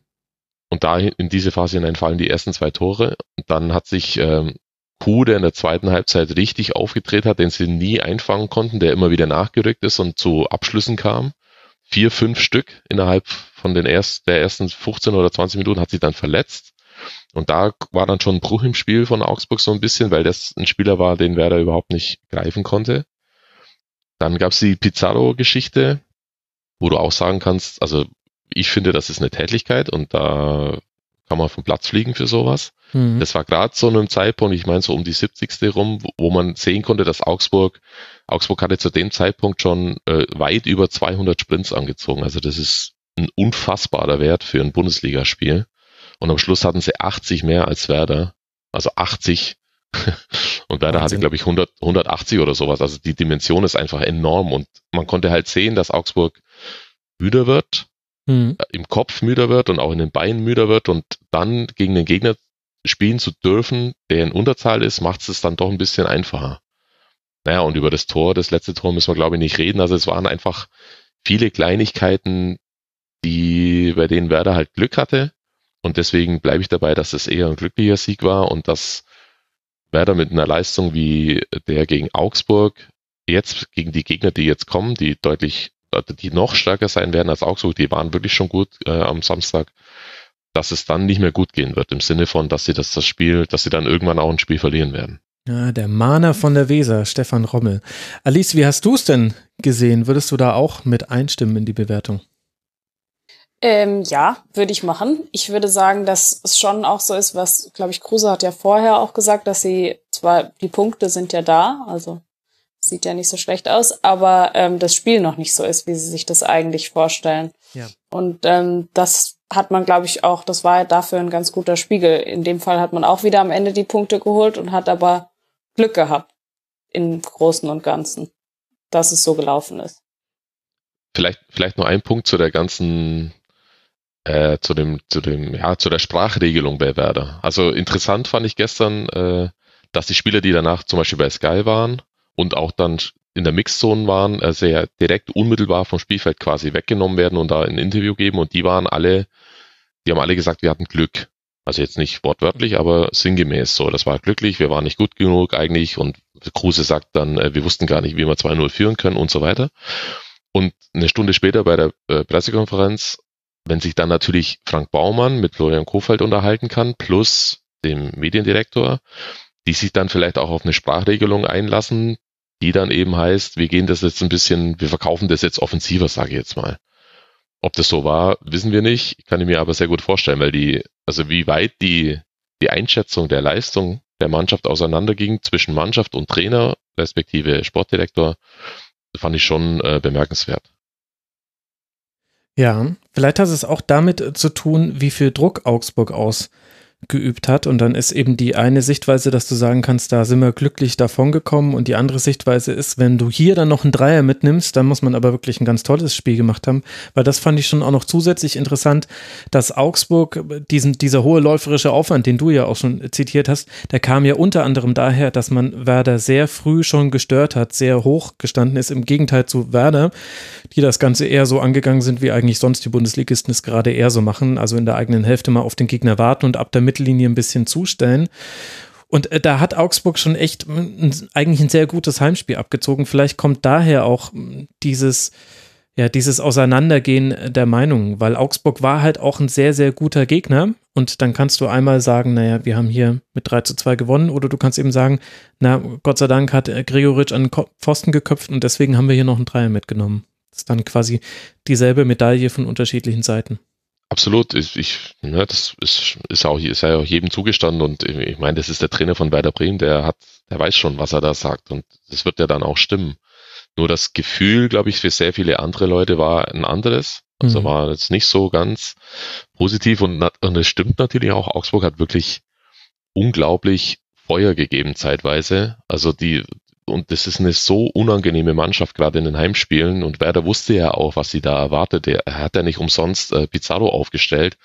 Er hat vor, äh, Kofeld hat vor, vor zehn Tagen noch gesagt, es gibt vielleicht ein, zwei Spiele im, in der ganzen Saison, in, der, in, in denen er Pizarro von Anfang an bringen wird. Also er will halt immer diesen Pizarro-Effekt haben, wenn es mal die Spielsituation erfordert, wenn sie hinten liegen, gerade beim Heimspiel, das Stadion aufwecken, dem Gegner mal Bescheid sagen, oh, jetzt kommt der Pizarro und so weiter. Aber es gibt vielleicht ein, zwei Spiele im Jahr, wo er den von Anfang an bringt, wo er auf diesen Einwechseleffekt verzichtet und den sofort dann äh, ins Spiel wirft. Ja.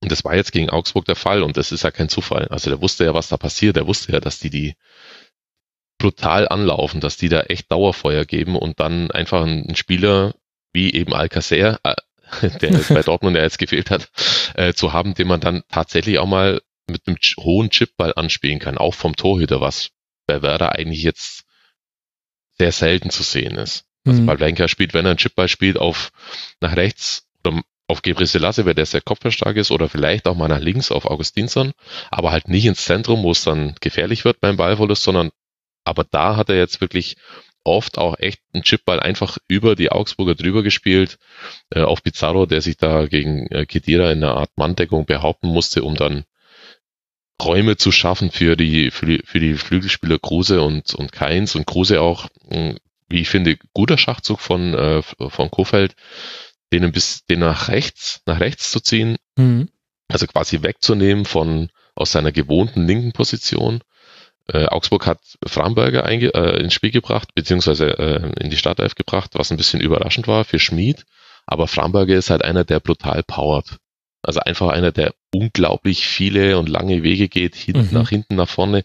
Ist jetzt vielleicht nicht der allerbeste Fußballer oder so, so technisch so gut wie Schmid, aber einfach für das, was die haben wollten, ein perfekter Spieler war. Und äh, Kruse hatte es ja dann eher mit dem Raum von, von äh, Philipp Max zu tun, der natürlich auch recht hoch steht und hat sich dadurch halt ja schneller schneller Raum verschaffen können, als wenn er im Zentrum äh, spielen muss gegen eine Augsburger Dreierkette und dann von allen Seiten da Druck bekommt, konnte sich viel schneller aufdrehen und hat dann halt diese große Szenen gehabt, die man halt so kennt. Hier Ballannahme mit ein, einmal drehen, sauber aufdrehen und zack, den Ball dann verlagern und das Spiel dann öffnen und so. Das war die letzten Spiele jetzt nicht mehr so gegeben und da hat's phasenweise ganz gut geklappt. Insofern hat Kofeld natürlich absolut recht, dass sie das wollten und dass es auch funktioniert hat, aber es haben halt auch einige Dinge, die sie mit Sicherheit auch wollten, gar nicht funktioniert.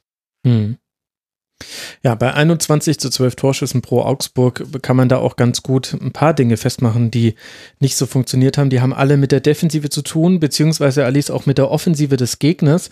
Ich fand auch Augsburg da sehr interessant. Also sowohl den Wechsel, dass äh, dann Manuel Baum nach dem 0 zu 2 Marco Richter runtergenommen hat, einen Kajubi gebracht hat und das auch direkt seinen Effekt hatte. Nicht nur jetzt, weil er dann die Ablage gibt äh, zum 1 zu 2 Anschlusstreffer kurz vor der Pause, sondern weil du einfach gesehen hast, das war so da war noch mal eine Körperlichkeit mit drin, die Marco Richter vorher nicht immer so hinbekommen hat. Die, Marco Richter hatte eher so die Geschwindigkeit und Kajubi hat einfach, äh, da hat es dann viel häufiger auf links noch mal gebrannt zusammen mit Max.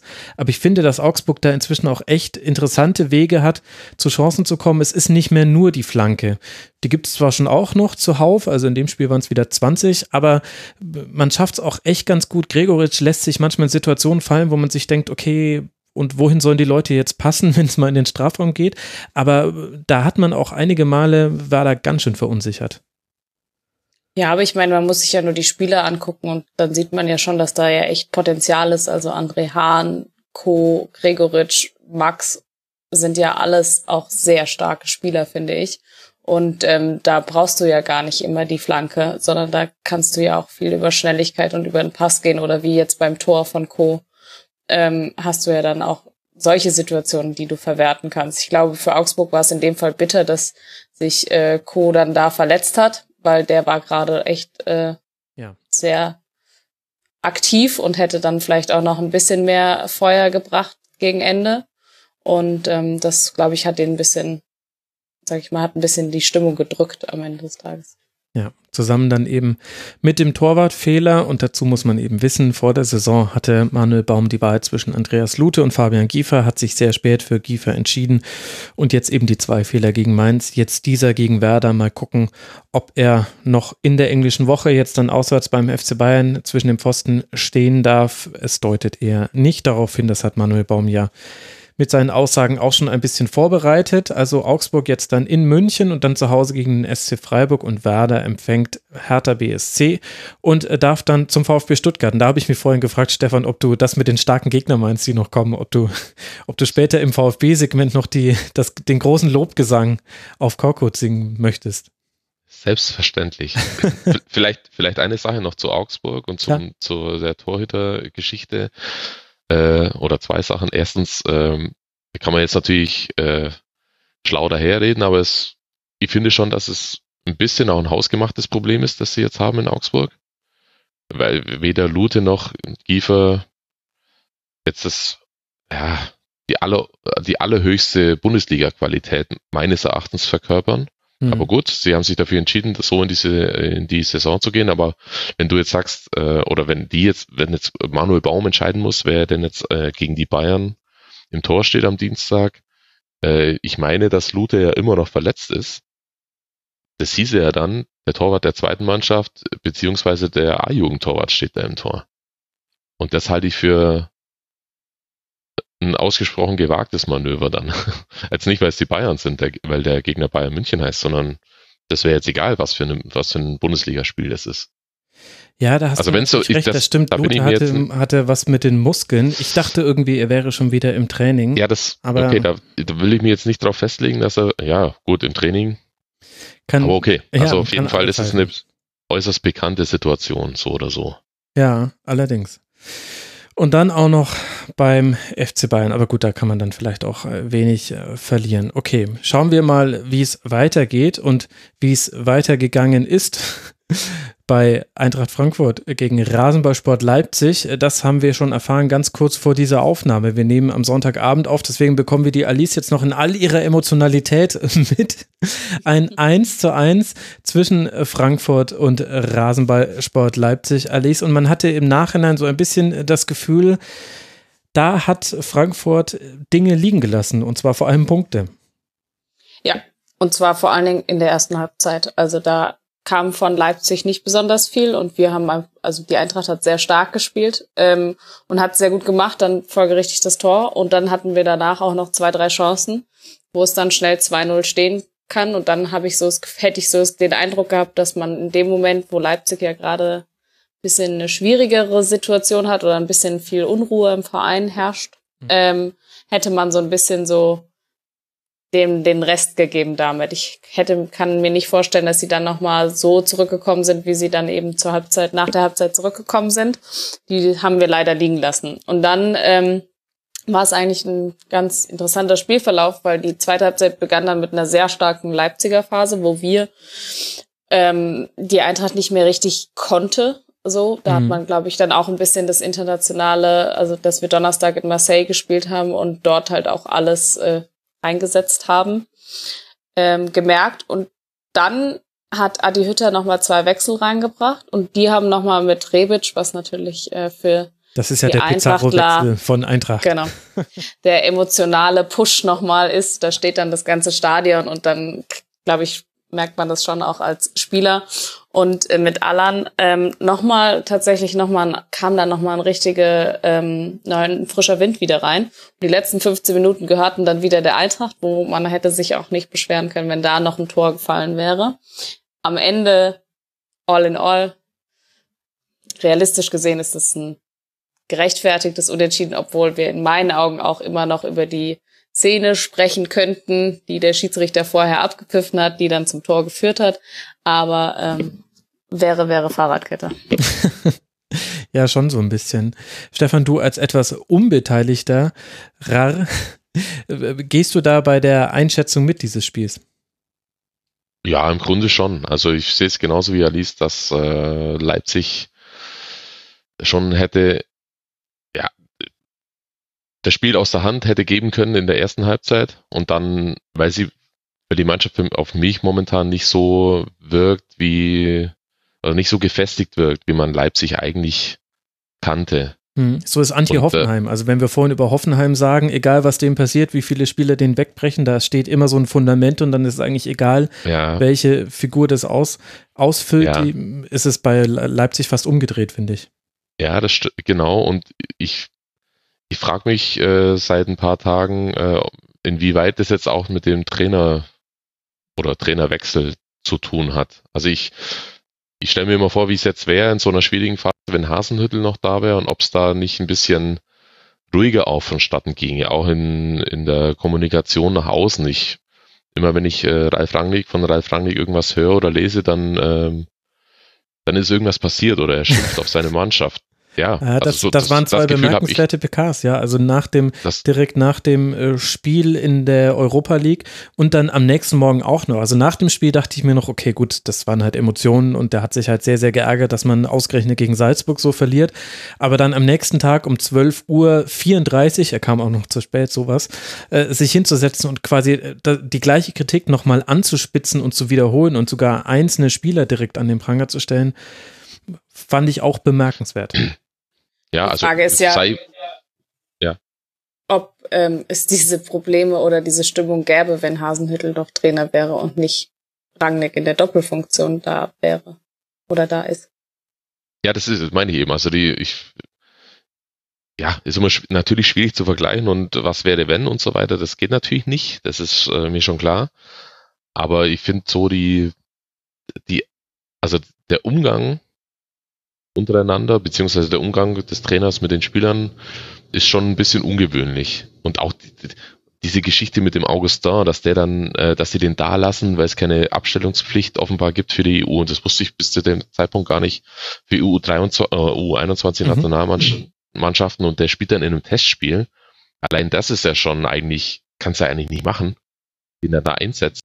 Hat der französische Verband ja auch gesagt und hat deswegen dann ganz genau und dann, äh, mhm. dann äh, Schiss und dann Schiss bekommen, dass da jetzt irgendwie was rechtlich nicht ganz äh, koscher war oder wäre, obwohl man sich irgendwie angeblich rückversichert hat. Und dann sitzt der Spieler, der einer der wenigen war, der die funktioniert haben die ersten Spieltage, der sitzt dann da beim nächsten Pflichtspiel auf der Bank, äh, auf der Tribüne deswegen. Das sind alles so so eigenartige Dinge, finde ich, so die die man, also ich weiß nicht, das, ob das jetzt äh, ist oder was sie sich dabei denken.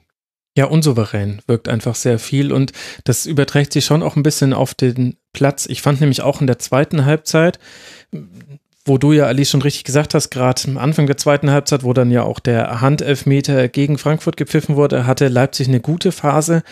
Und, und da hatte ich kurz mal so das Gefühl, Vielleicht äh, haben sie sich jetzt wieder gefunden. Altes System, 4-2-2-2. Du hast Forsberg, der wieder ein besseres Spiel gemacht hast. Du hast Sabitzer da hinten, Kampel und Demme, die machen den Laden so ein bisschen dicht. Und vorne Werner hatte ja auch wieder okay Momente, Pausen ein bisschen abgemeldet in dem Spiel. Aber da hatte ich so kurz das Gefühl, okay, vielleicht äh, robben die sich jetzt gerade wieder an ihr Rasenballsport Leipzig-Tum heran, wie auch immer man das finden möchte. Also ich meine es jetzt erstmal nur sportlich. Und dann aber diese Druckphase von Eintracht Frankfurt, wo ich das jetzt gar nicht an taktischen Dingen festmachen würde, dass Eintracht da dann wieder die Oberhand hatte, sondern ich hatte das Gefühl, es war so, die wurden einfach überpowered. Und die Eintracht hat zusammen auch mit dem Rebic-Wechsel hat einfach nochmal einen Gang höher geschaltet und dem hatte Leipzig nichts mehr entgegenzusetzen und zwar eigentlich auf keiner Ebene. Taktisch nicht, spielerisch nicht, kämpferisch auch nicht so wirklich. Und das war dann eher, hätten wir noch zehn Minuten länger spielen lassen, dann hätte die Eintracht wahrscheinlich noch ein Tor gemacht.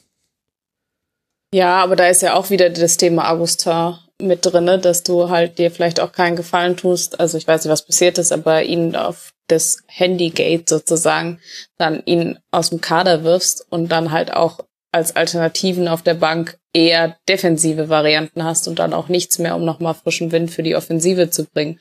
Der, so wie bei uns, wenn du halt einen Rebic und einen Allan bringst, dann hast du halt schon auch nochmal ein bisschen neuen Zug zum Tor. Das kannst du jetzt von Ilsanker, Halstenberg und Konate vielleicht nicht unbedingt behaupten. Ja, Ja, ich glaube, Ja. ich, ich glaube aber, ich glaube aber tatsächlich, dass, äh, dass Ralf Rangnick, der muss ja irgendwie darauf reagieren und dann äh, kann sich jetzt verschlechtern seine Autorität da, äh, sich seine Autorität untergraben, wenn er da jetzt nichts, wenn er das, das solche Sachen durchgehen lässt. Ähm, insofern kann man das, glaube ich, schon nachvollziehen, aber Max hat es ja gerade so quasi angedeutet, finde ich. Also die, die Kernkompetenz von, äh, von Leipzig ist ja eigentlich Körperlichkeit. Also Körperlichkeit also im Sinne von Robustheit und auch ähm, äh, läuferisches Stehvermögen, Sch- Sprintvermögen und so weiter. Und äh, Rangnick hat auch schon angesprochen, dass es einige Spieler gibt, die einfach da geschludert haben in der Vorbereitung und die nicht äh, das Level oder die, diesen Stand an, an Körperlichkeit mitbringen, der für diese Art Fußball vonnöten ist.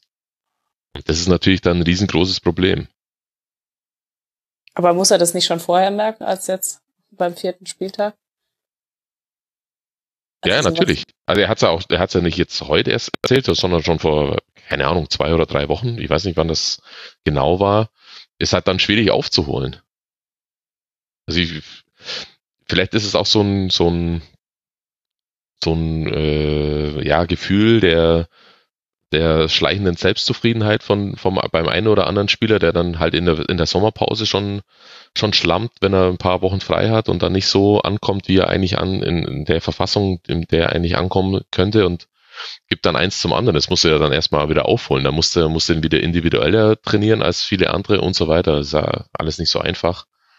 Hm. Insofern kann ich den Ärger dann von Rangnick irgendwie schon nachvollziehen, aber ich finde, er äh, äußert sich ein bisschen zu oft zu negativ über die Spieler. Kann man ja, kann der intern auch äh, Mhm. formulieren. Und das ist ja so ein Verhalten, das hat man jetzt auch schon häufiger gesehen. Also man kann sich zum Beispiel daran erinnern, wie er die eigene Scouting-Abteilung öffentlich in der letzten Saison angegangen ist, weil man nicht reagieren konnte auf die Heistenberg-Verletzung und nicht gleich den linken Außenverteidiger der spanischen U21 auf dem Schirm hatte und sagen konnte, welche Vertragssituation der hat. Also hat man schon häufiger gesehen und das, was du am Anfang gesagt hast, Stefan, die Frage ist schon, wie würde das laufen, wenn es nicht diese Personalunion von Ralf Rangnick gäbe, dann wäre es vielleicht auch einfacher. Auf der anderen Seite hatten wir ja hier in diesem Spiel auch einen Gegner und Eintracht Frankfurt kommt ja auch nicht aus einem rosengebetteten Sommerurlaub. Man hat jetzt zwar in Marseille äh, in Unterzahl noch gewonnen, Alice, aber jetzt dann in dem Spiel ja auch nochmal schon drum kämpfen müssen, da dann das Unentschieden äh, zu halten und hinten raus wäre vielleicht noch mehr drin gewesen. Was waren denn so die wesentlichen Veränderungen für dich, wenn wir jetzt die ersten Bundesligaspiele uns angucken von Frankfurt und jetzt dieses hier gegen Leipzig? Also taktisch hat er natürlich, hat Adi Hütter natürlich eine sehr interessante Variante gewählt, muss man sagen, mit der äh, Fünferkette mit Kostic auf äh, links, Mhm. wo man sagen könnte, huch, das kann auch schiefgehen, aber er hat's gut gemacht. Ich fand ähm, Hasebe sehr stark, also der Mann ist gefühlt 55 und ähm, macht aber immer noch ein gutes Spiel und ähm, räumt immer noch viel ab. Klar, er wird jetzt nicht mehr der schnellste Mann der Welt werden, aber muss er ja auch nicht. Er macht seine Sache immer noch gut und bringt einfach eine Stabilität rein in die Verteidigung. Mir hat die Doppelsechs mit De Guzman und Fernandez auch sehr gut gefallen. Da äh, gerade Fernandez hat ein gutes Spiel gemacht, nicht nur wegen seinem Tor. Und was auch einfach sehr gut funktioniert, das hatten wir bei Dortmund schon mal, ähm, ist, ähm, dass diese Abstöße von Trapp auf äh, Haller, der die dann Mhm. weiterverwaltet, verwertet und weiterleitet, das ist halt auch ein Mittel, was für uns, wo wir spielerisch, sage ich mal, ein paar Schwächen haben, auch ein bewährtes Mittel dann am Ende des Tages ist. Und dann gibt es natürlich immer noch die Körperlichkeit von allen, womit wir, glaube ich, ähm, vielen Mannschaften auf die Nerven gehen können.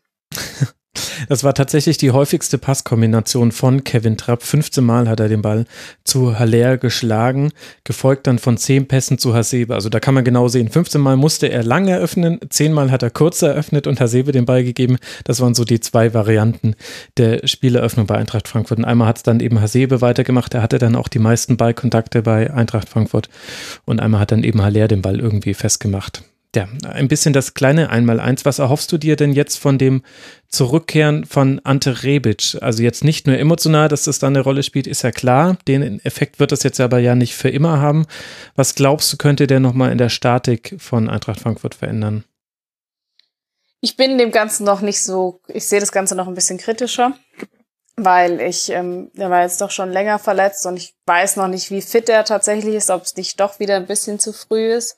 Wenn er fit ist, und zwar bei 100 Prozent, dann kann er dem Team unglaublich helfen, weil er einfach sehr schnell ist, einen schönen Abschluss hat und einfach mittlerweile auch das Selbstbewusstsein hat, mhm. dass der die anderen mitreißen kann. Das, da hat er sich ja schon zu, sage ich mal, dem lautesten Spieler auf dem Platz quasi entwickelt oder dem bekanntesten dann auch am Ende des Tages. Ähm, ich habe ein bisschen Sorge, dass wie er mit dem Hype um seine Person einfach umgehen kann, auch ob er nicht manchmal auch ein bisschen zu viel will und das ist ein bisschen zu, ja, einfach noch nicht so richtig, dass er dafür noch nicht bereit ist, weil es ging alles sehr schnell, so seine Entwicklung und dem sehe ich noch ein bisschen äh, mit Sorge entgegen. Okay, das nächste Spiel ist jetzt dann in Gladbach. Da haben wir dann wieder wahrscheinlich die Heim-Borussia und dann geht's zu Hause für Eintracht Frankfurt gegen Hannover 96. Rasenballsport Leipzig darf eventuell auch mit den gerne am Handy hängenden Jean-Kevin Augustin und Mykiele mal gucken, zu Hause gegen den VfB Stuttgart ran. Die Emporkommlingsmannschaft, wie uns Stefan Rommel jetzt ganz am Schluss dieser Sendung wahrscheinlich noch sagen wird. Böser Cliffhanger und dann auswärts bei der TSG aus Hoffenheim. Wenn wir über Mannschaften sprechen, die gerade einen guten Lauf haben oder sich aus einem in einen solchen hineinarbeiten müssen, dann können wir gut auch über Wolfsburg gegen den SC Freiburg sprechen. Der SC entführt mit einer eiskalten ersten Halbzeit drei Punkte aus Wolfsburg. Die ersten Chancen waren direkt drin. Tragischer Matchwinner ist dabei Neuzugang Roland Scholloy, der komplett anders geschrieben wird als Adam Scholloy, aber ganz ähnlich ausgesprochen, der erst selbst per Kopf trifft in der siebten Minute und dann den Strafstoß zum 2 zu 0 von Petersen herausholt. Noch vor Ende der ersten Halbzeit aber verletzt ausgewechselt werden muss wegen einer Kopfverletzung. Und das fand ich ganz interessant. Da hat dann ein SC Freiburg-Verantwortlicher gesagt, das war eine Kopfverletzung, er hat ein eingeschränktes Sichtfeld und das muss man ernst nehmen, da haben wir ihn sofort rausgenommen. So ist es korrekt, so soll es sein bei Kopfverletzungen, sind scheiße gefährlich. In Halbzeit 2 steht der VfL in zwei Situationen sehr offen, eine davon kann dann Mike Franz nutzen und irgendwie war es das dann auch schon. Mimedi schießt zwar noch das 1 zu 3, Stefan, aber das Spiel war damit durch. Jetzt aber die große Frage, wie stark war denn der SC Freiburg bei diesem 3 zu 1? Wie ordnest du diesen Sieg ein? War das jetzt schon was komplett anderes als im Vergleich zu den vorherigen Spielen? Mm, ja und nein, finde ich. Also es war natürlich unglaublich wichtig für Freiburg, jetzt einen Sieg zu landen. Hm. Nicht, dass sich das jetzt wieder so elendig lang hinzieht, dass sie keine, äh, dass sie keine Spiele gewinnen, und vor allen Dingen, also was, was tatsächlich äh, besser ist als letztes Jahr, also letztes Jahr fand ich Freiburg zum, zum Anschauen fußballerisch, äh, es war halt nicht Freiburg. Mhm. Also da war nicht jetzt, finde ich, war jetzt nicht mehr arg viel da. Das war ein schlichter, ganz äh, trockener Pragmatismus, den die Mannschaft da an den Tag gelegt hat. Einfach nur irgendwie gucken, dass sie in der Bundesliga bleiben. Aber mit Freiburg Fußball, finde ich, hatte das nicht mehr besonders viel zu tun und jetzt fangen sie zumindest langsam wieder an, Tore zu schießen. Also jetzt auch das zweite Spiel nacheinander schon. Mhm. Äh, drei Tore, die kommen, die fallen ja nicht einfach so vom Himmel, sondern die muss man sich ja auch erarbeiten. Das ist richtig, wenn du sagst, dass sie auch kalt waren vorm Tor, dass sie äh, sofort getroffen haben. Aber ich glaube, äh, gerade eine Mannschaft wie Wolfsburg äh, hat das auch schon ähnlich gezeigt. Insofern ähm, da braucht man sich jetzt auch nicht drüber beschweren oder es muss sich niemand dafür entschuldigen, dass man da nee, nee, nö, so habe ich es auch nicht gemacht. Ja, nee, nee, das ist schon klar, aber ähm, und insofern, also ich finde schon, dass Freiburg, ähm, dass es, wie gesagt, unheimlich wichtig war für die Mannschaft, das Spiel zu gewinnen, auch für den Trainer da jetzt wieder so Schwung auch aufnehmen zu können, jetzt gerade, äh, wenn so viele Spiele nacheinander in so kurzer Zeit kommen, dass man da jetzt nicht äh, sofort wieder in so einen Strudel gerät und dann gleich nach den ersten fünf Spieltagen wieder unten drin hängen und dann sich doch wieder vielleicht, wie wir es vorhin bei Schalke ja schon hatten, von dem einen oder anderen inhaltlichen, von der einen oder anderen inhaltlichen Sache verabschiedet, die man eigentlich offensiv angehen wollte und dann in so ein Muster verfällt wie letztes Jahr. Insofern sehe ich aus, oder finde ich aus, dass es aus Freiburger Sicht sehr wichtig war, das Spiel jetzt oder das, den ersten Saison, Saisonsieg einzufahren. Ja, das, äh, da wird, glaube ich, auch jeder zustimmen. Was mir aufgefallen ist, Alice, war, dass der SC hatte wahnsinnig wenig Ballbesitz. Also das ist noch die Komponente, die gerade fehlt, wobei es jetzt natürlich auch ein Auswärtsspiel war, aber 27 Prozent. Und trotzdem stand der SC sehr hoch und hat dadurch, äh, also meinem Gefühl nach, ehrlich gesagt, nur durch Präsenz häufig schon Ballgewinne gehabt, aus denen man dann relativ leicht Chancen kreieren konnte. Da hat Wolfsburg das auch nicht so wirklich clever hinten rausgespielt, vor allem in der ersten Halbzeit. Bin ich bei dir. Ich finde, ähm, Freiburg hat tatsächlich sehr früh gestört und damit einfach schon die Wolfsburger geärgert. Und die waren irgendwie so ein bisschen so locker drauf oder so. Also sie waren immer zu weit weg und waren nicht so richtig am Zug. Und dann hat Freiburg das halt auch eiskalt ausgenutzt, ja. muss man ja auch sagen. Und dann guckst du und steht 2-0 und du kannst sagen, ja, kann man, kann man vertreten, weil sie haben halt ihre Chancen genutzt. So einfach kann der Fußball dann manchmal sein.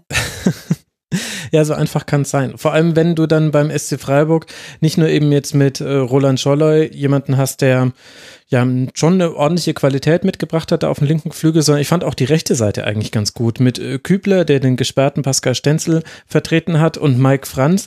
Das ist jetzt nicht das große Technik- und äh, Trickfeuerwerk, was da abgezündet wird, aber das hat schon ordentlich Power gehabt und ich glaube, bei Wolfsburg ist es gerade ganz wichtig, wenn du gegen Wolfsburg spielst, da musst du Roussillon und William musst du defensiv beschäftigen, dass sie sich nicht so häufig ins Offensivspiel einschalten können oder wenn sie es dann wenigstens tun, dass sie immer den möglichst weitesten Weg dafür gehen müssen, dann werden die Flanken nämlich auch peu à peu immer unpräziser und das hat, finde ich, Freiburg in dem Spiel sehr gut geschafft. Ja. Wie gut, dass ich mal wieder keine Frage gestellt habe. Das ist immer der Nachteil. Ich habe acht Spiele über 90 Minuten gesehen von diesem Spieltag, dann hat man immer zu viel eigene Dinge, die man sich aufgeschrieben hat und zu wenige offene äh, Fragezeichen.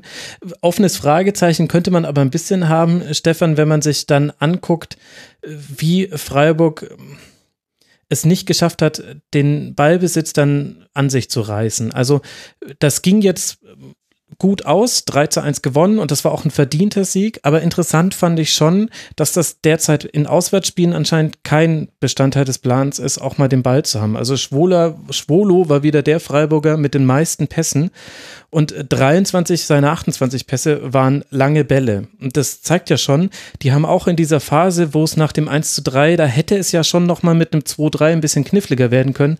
Und da gab es, fand ich, fast gar keine Entlastung mehr. Kann man das dem SC vorwerfen oder ist das jetzt zu hart? Ich meine, wir sprechen ja auch über ein Wolfsburg, was in einer guten Verfassung ist.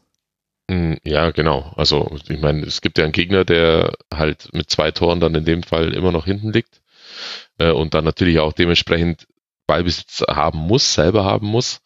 Das eine bedingt der, äh, das andere. Äh, ich glaube, dieses Nicht-Ballbesitz haben wollen, ist, glaube ich, noch, ähm, oder war, glaube ich, noch, ja, noch deutlicher zu sehen in, in, den, in den Minuten vor dem Tor, also vor dem 1 zu 3.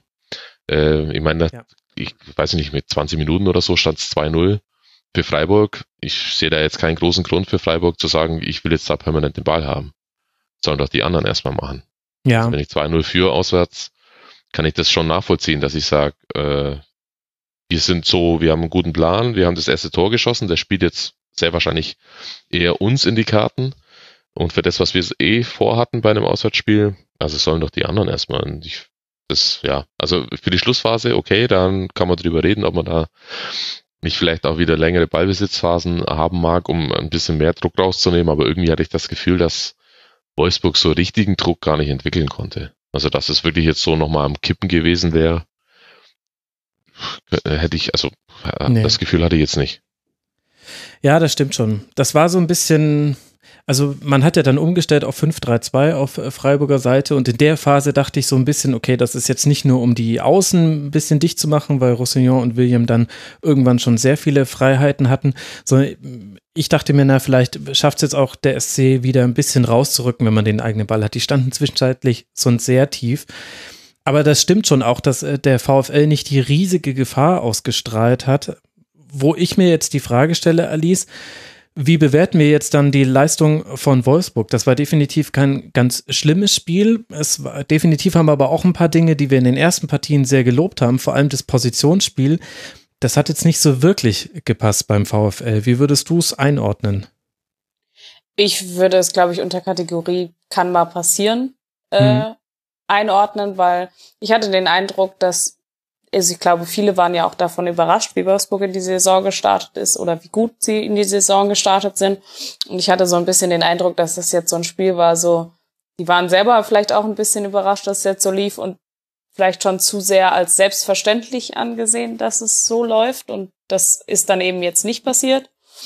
Und ähm, ich glaube, dass sie sich vielleicht, dass es jetzt auch nochmal so ein Hallo-Wach-Moment vielleicht ist und dann zu sagen, okay, das nächste, im nächsten Spiel ich weiß nicht, gegen wen sie spielen, aber ähm, einfach nochmal sich ein bisschen Mainz wieder auf diese, genau, auf diese Stärken zu konzentrieren und ähm, dort dann einfach wieder anzusetzen, wieder neu. Ja, ist ja jetzt, äh, ja, ist ja jetzt nichts passiert bei Wolfsburg. Also der Start ist ja immer noch sehr, äh, sehr gut aus ihrer Sicht, wenn man bedenkt, was so die letzten zwei Jahre war. Ähm, da muss man sich jetzt, glaube ich, erstmal nicht in Panik verfallen oder sie irgendwie Sorgen machen. Das kommt halt vor, dass man mal ein Spiel verliert, auch ein Heimspiel gegen Freiburg. Insofern würde ich da jetzt erstmal noch von einer relativ normalen Situation mit, was haben die, sieben Punkte, glaube ich, oder acht? Mhm. Ähm, ist doch alles im Lack bei denen. Ja, alles wunderbar. Vor allem, du hast gerade einen der besten Sechser der Liga, also was Camacho auch gegen Freiburg wieder weggeräumt hat. Unglaublich, sowohl in der Luft als auch am Boden. Total wichtiger Spieler. Und generell die Lufthoheit war auch da. Man hat halt einfach nur zu wenig draus gemacht jetzt in dem Spiel gegen SC Freiburg. Aber das stimmt schon. Das kann jetzt natürlich dann in Mainz und dann zu Hause gegen Gladbach, wenn man dann wieder die Auswärtsborussia bekommt, kann das natürlich ganz anders aussehen. Und äh, ich glaube, so ein bisschen ist es bei Wolfsburg auch noch ein Faktor, wie gut du Weghorst mit eingebunden bekommst. Der hat jetzt gegen Freiburg nicht so wirklich viele Aktionen gehabt. Und das hast du deutlich gemerkt, dass einfach das war, wie sagt man immer so schön, gefällig im Ballvortrag und irgendwie hat es Wolfsburg auch immer ganz gut geschafft, in den Strafraum reinzukommen, aber da hat dann einfach die Gefahr gefehlt, obwohl Freiburg da in einzelnen Situationen auch so ein bisschen die Ordnung manchmal verloren hat. Viel haben Gulde und Heinz auch weggeräumt, aber es gab auch immer wieder die Momente, wo jemand, der den richtigen Riecher hat, am richtigen Ort steht, da richtig für Gefahr hätte sorgen können. Da gab es jetzt in dem Spiel weder mit Ginczek noch mit Weghorst dann jemanden, der das getan hätte und dann wird es halt auch schwierig für den VfL. Für den SC Freiburg geht es jetzt zu Hause weiter gegen den FC Schalke 04. Auch vor dem Hintergrund dieses Heimspiels waren das drei sehr wichtige Punkte. Das kann man jetzt ganz anders spielen. Und dann darf man auswärts beim FC Augsburg zeigen, wie gut man es schaffen kann, es mit dem FCA aufzunehmen. Und wenn wir Mainz 05 auch schon indirekt erwähnen als nächsten Gegner von Wolfsburg, dann können wir auch mal auf das Spiel vom Sonntagnachmittag gucken. Leverkusen gegen Mainz 05.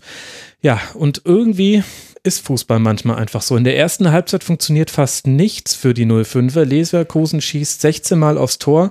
Mainz 05 eigentlich erst so wirklich mit dem Halbzeitpfiff zum ersten und zweiten Mal. Dann klappt in der zweiten Halbzeit vieles besser. Man hat in den ersten 15 Minuten von der 46. bis zur 60. Minute 5 zu 0 Torschüsse. Tja, bis Alice dann Kai Havertz völlig blank nach einer Flanke von Brandt zum 1 zu 0 einköpft. Und dann schafft es Mainz nicht mehr, dem einen Gegentreffer, einen Ausgleich entgegenzusetzen. Ja, was kann man denn da als Trainer mitnehmen aus so einer Partie? Ich glaube, den Ansatz, dass man es dass man's kann und dass man es gezeigt hat und dass man auch äh, sich, also zur zweiten Halbzeit war es ja so aus Mainzer Sicht quasi, dass es dass die es gezeigt haben. Also ich hatte so den Eindruck kurz, dass es zur Halbzeit so war, als hätten einfach dieselben Spieler nur die Trikots getauscht und hätten so weitergemacht. Weil äh, das war ja schon eigentlich so, wie Leverkusen in der ersten Halbzeit gespielt hat, Mainz das dann zu Beginn der zweiten Halbzeit gemacht, richtig gut und damit war ja nicht unbedingt zu rechnen. Sie haben ja auch ein Tor geschossen, Mainz, also ähm, es hat nur nicht gezählt, wegen Handspiel, berechtigt. Ähm, ich glaube, dass man, dass man halt so spielen muss wie in der zweiten Halbzeit als aus Mainzer Sicht. Ich glaube, wenn du so spielst wie in der ersten Halbzeit, kannst du Glück haben, dass es gelaufen ist, wie es gelaufen ist in der ersten Halbzeit, dass du nämlich kein Tor fängst. Aber ähm, da gab es schon genug Chancen. Da hatte Leverkusen schon auch eine Drangphase, in denen sie hätten gut und gerne ein oder zwei Tore erzielen können. Ja. Und dann hast du aus Leverkusener Sicht, ich fand, die haben ja jetzt auch, sage ich mal, eher den Schalker Weg bisher eingegangen. Ähm, und da war ich eigentlich beeindruckt von vom Beginn der Halbzeit und wie sie da gespielt haben und wie druckvoll und dass sie irgendwie, ich hatte so das Gefühl, jetzt wollen wir es den Leuten zeigen und jetzt ähm, gehen wir nach vorne. Es hat natürlich, glaube ich, auch geholfen, dass Bender wieder zurückgekommen ist. Der hat dem, fand ich, eine Stabilität gegeben. Ja. Und ähm, Bailey hat sehr viel Offensiv-Power äh, gebracht und ähm, ich mag den als Spieler auch sehr gerne und ich finde, der bringt immer einfach eine gewisse Schnelligkeit, einen gewissen Witz auch in so ein Spiel rein und das hat man in der ersten Halbzeit auch einfach gemerkt. Ja, hat vier von vier Flanken an den Mitspieler gebracht. Diese, dieser Spieltag wurde nur gespielt, um meine Thesen zu widerlegen, dass so Flanken ich, nicht effizient sind. Ich wollte schon äh, die ganze Zeit sagen, Max, wie hast du diesen Spieltag ausgehalten? Weil es sind so viele Flankentore gefallen. Und ich, ich freue mich ja, das sind immer tolle, spektakuläre Tore. Aber rein statistisch gesehen ist Flanke so ungefähr der dritte Weg in den Strafraum, den ich äh, wählen würde, wenn der Strafraum mit äh, den Innenverteidigern ordentlich besetzt ist. Wenn es eine Restverteidigung ist, dann flankt bitte so viel ihr wollt. Aber also ich hatte das Gefühl, an diesem Spieltag war es die 1A-Lösung, die Flanke. So viele Flankentore wie gefallen sind. Ja, das war, war ist es tatsächlich. Ist das ist ja auch, ja, weil das Zentrum immer dicht ist. Also man kann es ja auch ganz gut erklären. Das haben ja, das haben ja auch Mainz und Leverkusen gut gemacht. Also Mainz interessanterweise mit so einer Dreierkonstellation mit Kunde als Sechser und Jabamin und Baku waren äh, Achter und die haben interessanterweise auch gegen den Ball dieses Dreieck oft beibehalten. Das habe ich manchmal nicht so ganz nachvollziehen können. Also manchmal war es auch ein 4-1, 4-1 gegen den Ball. Und aber häufiger war es eigentlich genau dieses Dreieck und von denen hatte dann aber niemand einen Gegenspieler, weil Leverkusen das Zentrum fast, fast verweisen hat lassen. Die haben sich alle auf dem Flügel getummelt, hat ja auch für genügend Torgefahr gesorgt. Aber das fand ich ganz interessant. Und auf der Gegenseite hattest du mit Lars Bender und Dominik Kor eben auch eine sehr stabile Doppelsechs. Das heißt, die zentralen Angriffspunkte waren halt auch wirklich gut zugemacht von beiden Mannschaften und dann kommst du halt auch bei Flanken raus. Deswegen, es ist ja alles erklärbar. Aber gut. Ich hatte den Eindruck, Alice, ich weiß nicht, wie du es gesehen hast, dass man in der ersten Halbzeit auch zum ersten Mal ein bisschen den Nachteil des jungen Alters dieser Mainzer Mannschaft gemerkt hat. Denn da, das lag ja eher so an Kleinigkeiten, dass man da keinen Zugriff hatte. Also es lag nicht daran, dass Mainz ganz fürchterlich im Raum gestanden wäre oder dass man äh, lätschert ins Spiel gegangen wäre, sondern das waren eigentlich nur so Kleinigkeiten. Die zwei Schritte, die du vom Spieler, vom Gegenspieler zu weit weg bist. Die eine Grätsche, die mal nicht gesetzt wird, weil weil man Angst hat äh, vor der gelben Karte. Und da fand ich, gab es keinen Spieler, auch Chebamin, dem ich das am ehesten noch zugetraut hätte von seiner Rolle her bei Mainz 05, der da richtig dagegen gehalten hat und erst ein Wechsel mit dem Hereinnehmen von Quaison für Burkhardt und eine Halbzeitansprache, die sicherlich auch in die Richtung gegangen ist, haben das dann gedreht. Ja, ich fand, dass es immer so ein bisschen, also die hatten, die Mainzer hatten sehr schnelle eigene Ballverluste wieder und dadurch ist die Ruhe halt irgendwie auch im eigenen Spielaufbau vollkommen abhanden gegangen. Also Ball wurde gewonnen und dann ja. irgendwie mit einem Pass schon wieder direkt verloren. Und dadurch natürlich, was du sagst, bei so einer jungen Mannschaft hilft es, glaube ich, nicht, um Selbstvertrauen aufzubauen, jetzt nach vorne zu spielen und das Spiel zu betreiben. Und ähm, da fehlt dann der Zugriff auf das Spiel. Und dann konnte Leverkusen sich halt freier entfalten und dann ist man immer nur hinterhergelaufen und hat dann eben auch vielleicht mal nicht die Grätsche angesetzt, um mal ein bisschen sich zu sammeln oder sowas. Ja, also es gab da immer wieder ganz gute Passoptionen, man hat die aber nicht immer genommen. Ich hatte auch zwischenzeitlich den Gedanken, aber das ist jetzt nur ja, äh, der, der, Typ, der auf dem Sofa saß und sich das äh, Spiel sehr genau angeguckt hat, ob man nicht äh, Kunde und Jobamin zwischenzeitlich in der ersten Halbzeit hätte die die Plätze tauschen lassen. Denn Kunde hatte relativ viel Ballbesitz im Aufbau, hat aber dann die Zuspiele nicht immer an den Mann gebracht oder eben auch, so wie du ja auch schon beschrieben hast, ein bisschen hektisch manchmal agiert. Jobamin hat da ja eine ganz andere Ruhe, spielt auch mal den langen Ball. Ich finde das ja schön, dass äh, Mainz 05 sich jetzt wieder mit Kurzpassspiel von hinten rausarbeiten will. Aber mit Mateta hättest du schon jemanden, der hat, obwohl er gegen Tag gespielt hat, wirklich auch wieder einige Zweikämpfe in der Luft und am Boden gewonnen da hättest du auch mal so für Entlastung sorgen können. Aber das alles kam mir dann in der zweiten Halbzeit mit Quaison, dadurch, dass Öztunali und Quaison so ein bisschen eingerückt sind, deswegen konnten Brosinski und Aaron dann total nach vorne schieben. Ja, und dann hast du diese Reihe von Chancen und fängst aber dieses Gegentor, was ja auch eigentlich so eine Verkettung von mehreren kleinen Fehlern waren, die sich dann aufsummiert haben. Findest du das bedenklich, die Art und Weise, wie man dann dieses Spiel hergeschenkt hat? Oder ist das vielleicht auch einfach eine Sache, die man bei der Vorgeschichte von Mainz 05 und bei der Jugendlichkeit der meisten Akteure da auf dem Feld einfach hinnehmen muss und sagen muss, ja, solche Spiele wird es halt einfach geben diese Saison. Ich glaube, das musst du unter Erfahrung abstempeln, weil ich glaube, dafür ist es noch zu jung und dafür hast du, wie, wie ich schon gesagt habe, in der ersten Halbzeit Glück gehabt, dass es nicht schon höher steht. Dementsprechend hast du das ja bis dahin ganz gut gemacht und dann passiert sowas und das muss man lernen und ich sehe es schon auch noch ein bisschen kritisch, wenn du dir die Spieler anguckst und deren Alter, dass da einfach so auf die lange Frist von dieser Saison gesehen, wie das sozusagen funktionieren soll, weil da fehlt halt so ein bisschen der erfahrene Ruhepol noch. Ja, Prosinski und Bell, aber das ist ja trotzdem noch eine vorne offensiv ja. ist da ja noch, sag ich mal, ist es sehr wild einfach noch. Mit Ausnahme von Öztunali. Das war der einzige Spieler, den du nicht ab der Mittellinie in ein Laufduell mit Leverkusen hättest schicken dürfen. Das war diese Szene, wo er rein theoretisch alleine dann auf Radetzky hätte zulaufen können. Ah, ja. Das war ein bisschen äh, traurig mit anzusehen, wie er das Laufduell da mit Ansage dann verloren hat und dann konnte Havertz, glaube ich, dann ihn ablaufen. Das äh, muss Chor war es, oder? Chor war es, genau. Chor hat ihn dann abgegrätscht. Sehr gut. Die Alice hat einfach wieder gut aufgepasst. Ja, das, das, ist schon ein interessanter Punkt mit dem Ruhepol. Und wenn ich vorhin die Flanken gelobt habe bei Leverkusen, dann muss ich sagen, bei Mainz 05, also Brosinski und Aaron waren dann zwar weiter vorne und haben auch viele Flanken geschlagen, aber von 20 Flanken kam insgesamt nur eine an. Also, hm. Da ist ein Paradebeispiel. Ja, ja, aber schon so, äh, ein bisschen schon. Denn eine Flanke zu schlagen in den Strafraum, in dem Sven Bender und Jonathan Tah stehen. Da müssen deine Angreifer mit Tempo kommen oder du musst eine Überzahl irgendwo in einer Zone des Strafraums haben, damit du da Abschlussmöglichkeiten hast. Und das hattest du nicht. Also Leverkusen stand, das war relativ statisch, weil Leverkusen so tief stand. Also es lag jetzt nicht am Mainz 05. Aber da ist es halt dann schwierig. Da muss deine Flanke eine außerordentliche Präzision haben, dass sie deinen eigenen Mann findet. Ja, einen Tar musst du eher in so eine Situation bringen wie bei dem vermeintlichen 1 zu 0 von Mainz, wo er sozusagen in, in die Bredouille gebracht wird und dann diese Fehler macht quasi. Absolut, war aber auch sein einziger und wurde dann nicht geahndet, hat keinen einzigen Zweikampf verloren, Jonathan Tah, die meisten Pässe gespielt, zwölf klärende Aktionen gehabt, acht Balleroberungen. Also der hat ganz gut gespielt und trotzdem hinterlässt die zweite Halbzeit von Leverkusen so ein paar Fragezeichen. Äh, Stefan, wie würdest du denn die Situation bei Leverkusen generell jetzt einordnen, auch mit Blick auf die kommenden Spiele bei Fortuna Düsseldorf und dann zu Hause gegen Borussia Dortmund? Jetzt hat man den ersten Dreier geholt, aber eben nicht voll überzeugend. Ja, das ist alles sehr wackelig noch.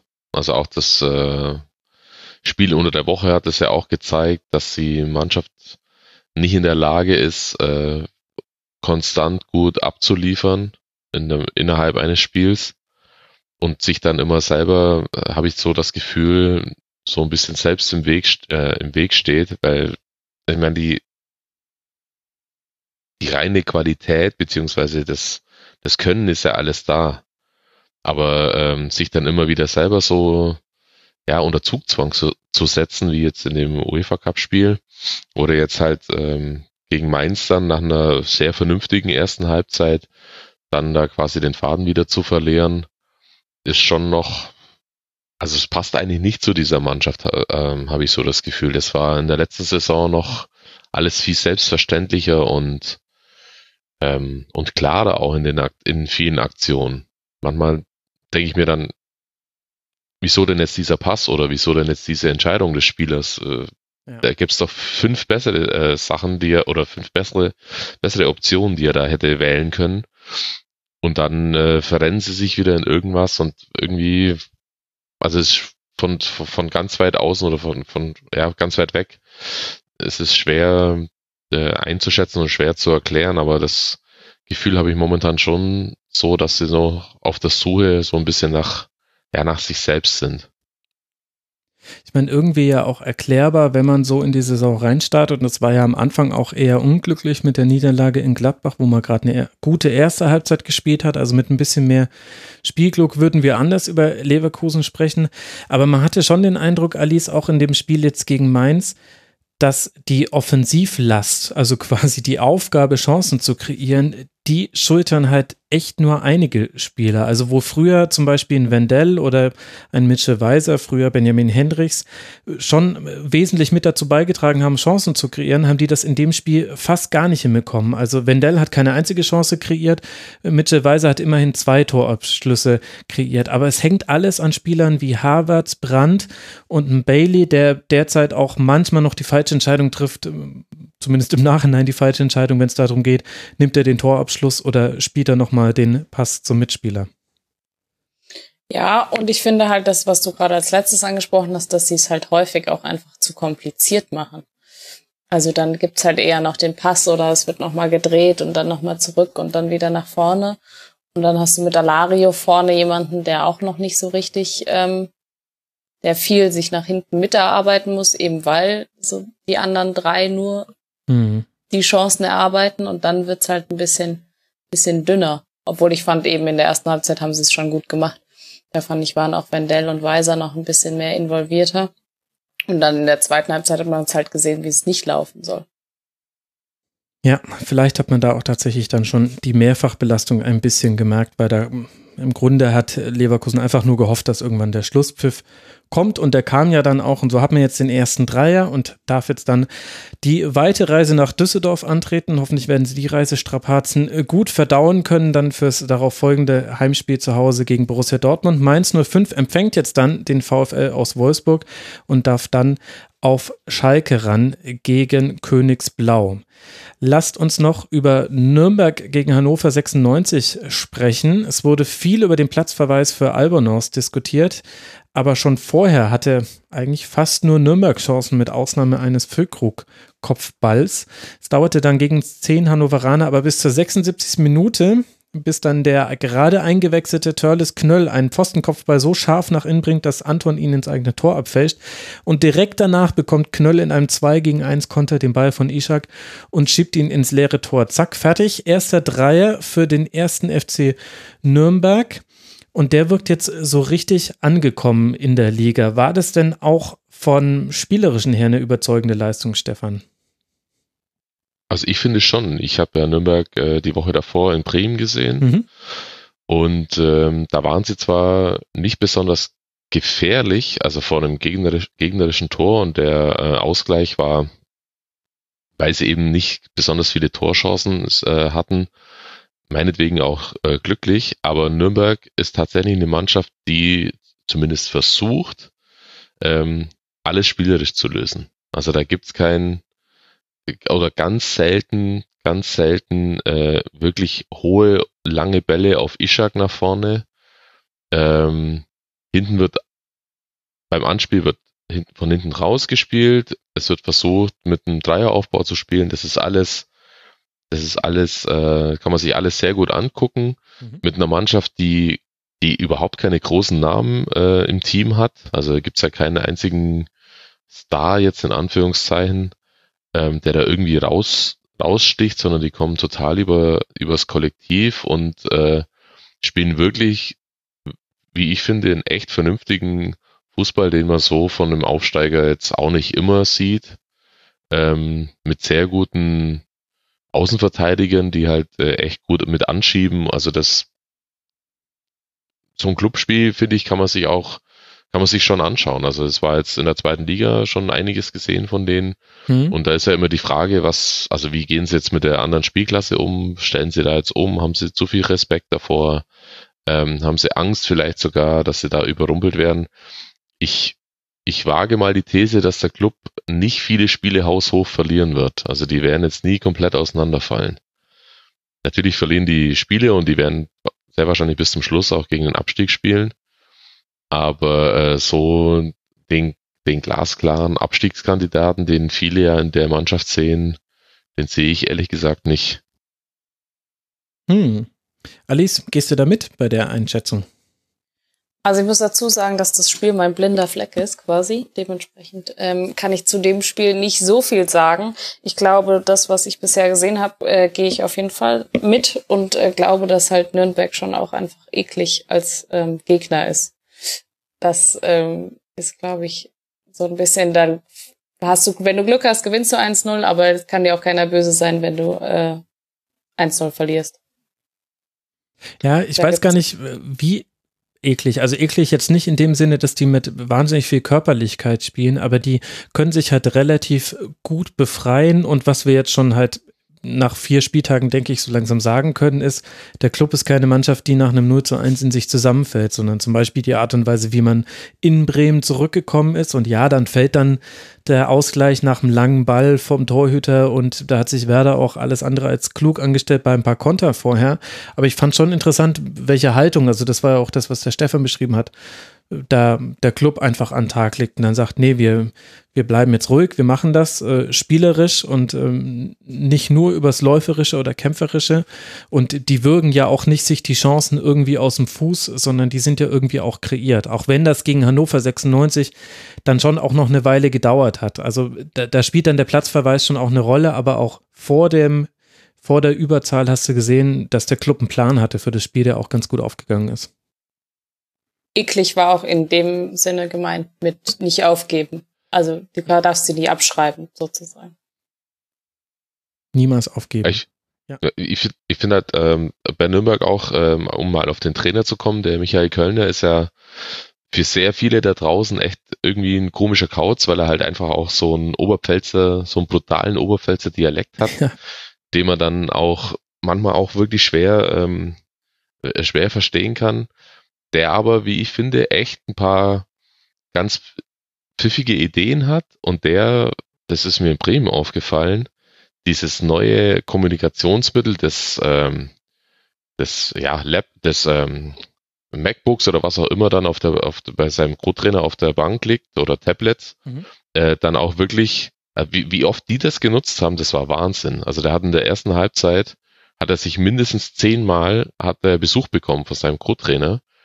Ob der da jetzt jedes Mal aufnahmefähig ist und dann auch wirklich dann Dinge aufsaugt, das sei mal dahingestellt. Aber was wirklich äh, sehr auffällig war jetzt in den ersten Spielen äh, dieses Jahr, dass der Club immer in der zweiten Halbzeit sehr, sehr gute Antworten hatte auf das, was in der ersten Halbzeit passiert ist. Das stimmt. Also Mhm. dieses, dieses In-Game-Coaching, was man ja so gerne sagt, beziehungsweise diese, ja, die, ähm, die, die Informationen, die sie bekommen von ihrem, von ihrem Spielanalysten auf der, auf der Tribüne und die dann auch nach unten gefunkt werden, die münden dann tatsächlich in ein, zwei wirklich sehr gute äh, Lösungsmöglichkeiten, mit denen Nürnberg dann, also in, in den drei Spielen davor zumindest war es so, war es ganz extrem in Berlin, ähm, zu Hause gegen Mainz und dann auch in Bremen, wo sie dann in der zweiten Halbzeit wirklich einen ganz anderen Fußball spielen können und spielen können im Sinne von, sie haben dann auch wirklich noch Variationsmöglichkeiten genug, dass sie auch ein paar äh, Sachen nochmal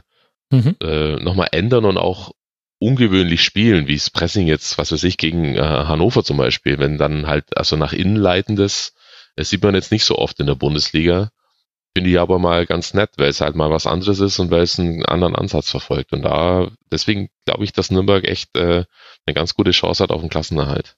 Also damit meinst du, dass die Hannoveraner im Spielaufbau so angelaufen wurden, dass sie den Pass in die Zentrale spielen und da der Ball erobert werden kann und nicht so, wie man es Genau. häufiger macht, dass man die Zentrale dicht macht und dann spielt der Gegner auf den Flügel. Genau, ist ja ein bisschen riskanter vielleicht oder Mhm. jetzt nicht so gelernt wie das, das normale äh, Pressing der, der Anlaufspitzen, aber ähm, macht ja manchmal auch Sinn. Ja, absolut. Vor allem, wenn Ja. auch Hannover 96 nicht den besten Tag hat. Also das gehört auch zu diesem Spiel mit dazu, ohne damit sagen zu wollen, der Club war deswegen so gut. Nein, natürlich nicht. Aber Hannover 96 fand ich hat auch zum ersten Mal eine äh, unterdurchschnittliche Partie gespielt, wo ich es mir nicht so genau erklären kann. Also ja, dieser zweifelhafte Platzverweis, klar, das macht es dann natürlich äh, schwieriger, aber auch vorher fand ich, dass Hannover also ich weiß nicht, was der Plan war, ob man vielleicht auch dem Club erstmal den Ball geben wo wollte und dann auf Umschaltsituationen gesetzt hat. Aber ich fand, es war schon relativ wenig, was man da gesehen hat, obwohl man ja davon ausgehen hätte können, dass Hannover 96 das Spiel durchaus selbstbewusst angeht, mit einem Jahr Bundesliga-Erfahrung mehr und weil man ja auch schon sehr, sehr gute Spiele jetzt gemacht hat in der Saison. Tatsächlich fand ich das auch erstaunlich. Auch wieder äh, Hannover in Bremen gesehen am ersten Spieltag. Da fand, sie, fand ich sie wirklich ziemlich gut Mhm. in dem, was sie, also was man halt von der Mannschaft erwarten kann. Und insofern war das schon jetzt ein bisschen, ja, äh, ein bisschen lascher auch gefühlt, äh, das, das Spiel jetzt angegangen in, ja. in Nürnberg, ähm, wenn man, wie gesagt, ich, den, den Quervergleich zulassen kann zum anderen Auswärtsspiel, das sie hatten. Ja, oder auch zu dem davor gegen Rasenballsport Leipzig. Das haben sie zwar dann noch mit 2 zu 3 verloren, aber da hatten die auch einen ganz anderen, ganz anderen Zug in ihren Aktionen drin. Das hast du mit Ausnahme eben dieses einen Kopfballs, hast du das nicht gesehen gegen den Club und dann ja, haben sie das Pech, dass sie nach dem 0-1 direkt das 0-2 kassieren, aber dann ist dieses Spiel dann auch der Deckel drauf und du kannst wieder die Rückreise antreten. Es geht jetzt weiter für Hannover 96 zu Hause gegen die TSG aus Hoffenheim und dann bei Eintracht Frankfurt und der erste FC Nürnberg darf jetzt dann nach Dortmund reisen und dann zu Hause gegen Fortuna Düsseldorf sprechen. Und bei Fortuna Düsseldorf, da klingen natürlich alle Ohren der Hörerinnen und Hörer, denn das ist das letzte Spiel, über das wir noch nicht gesprochen haben. Ein aufsehenerregendes 0 zu 0 gegen den VfB Stuttgart am Freitagabend nach 19 zu 10 Torschüssen pro Fortuna. Alice. In der ersten Halbzeit zeigt der VfB fast gar nichts, in der zweiten wird es besser. So richtig geprüft wird aber nur Ron-Robert Zieler und das ist immer ein schlechtes Zeichen, wenn der eigene Torhüter Mann des Spiels wird. Warum ging denn bei Stuttgart so wenig nach vorne? Weil Düsseldorf es einfach erstmal sehr gut gemacht hat. Ähm, Friedhelm Funkels Die Null muss stehen Buch wird, glaube ich, bald veröffentlicht. ähm, und ja, mir war bei Stuttgart zu wenig Bewegung drinne, also zu wenig Räume genutzt, zu wenig Angebote gemacht an die eigenen Mitspieler. Und dementsprechend hat der Offensivdrang auch gefehlt, beziehungsweise kam nicht zustande gegen eine Mannschaft wie Düsseldorf, die einfach defensiv sehr kompakt und sehr äh, gut steht. Da musst du dich schon ein bisschen mehr mit einbringen, ein bisschen mehr Bewegung machen und dann auch dir die, Räume schaffen. Das hat Stuttgart, fand ich, nicht gemacht. Mhm.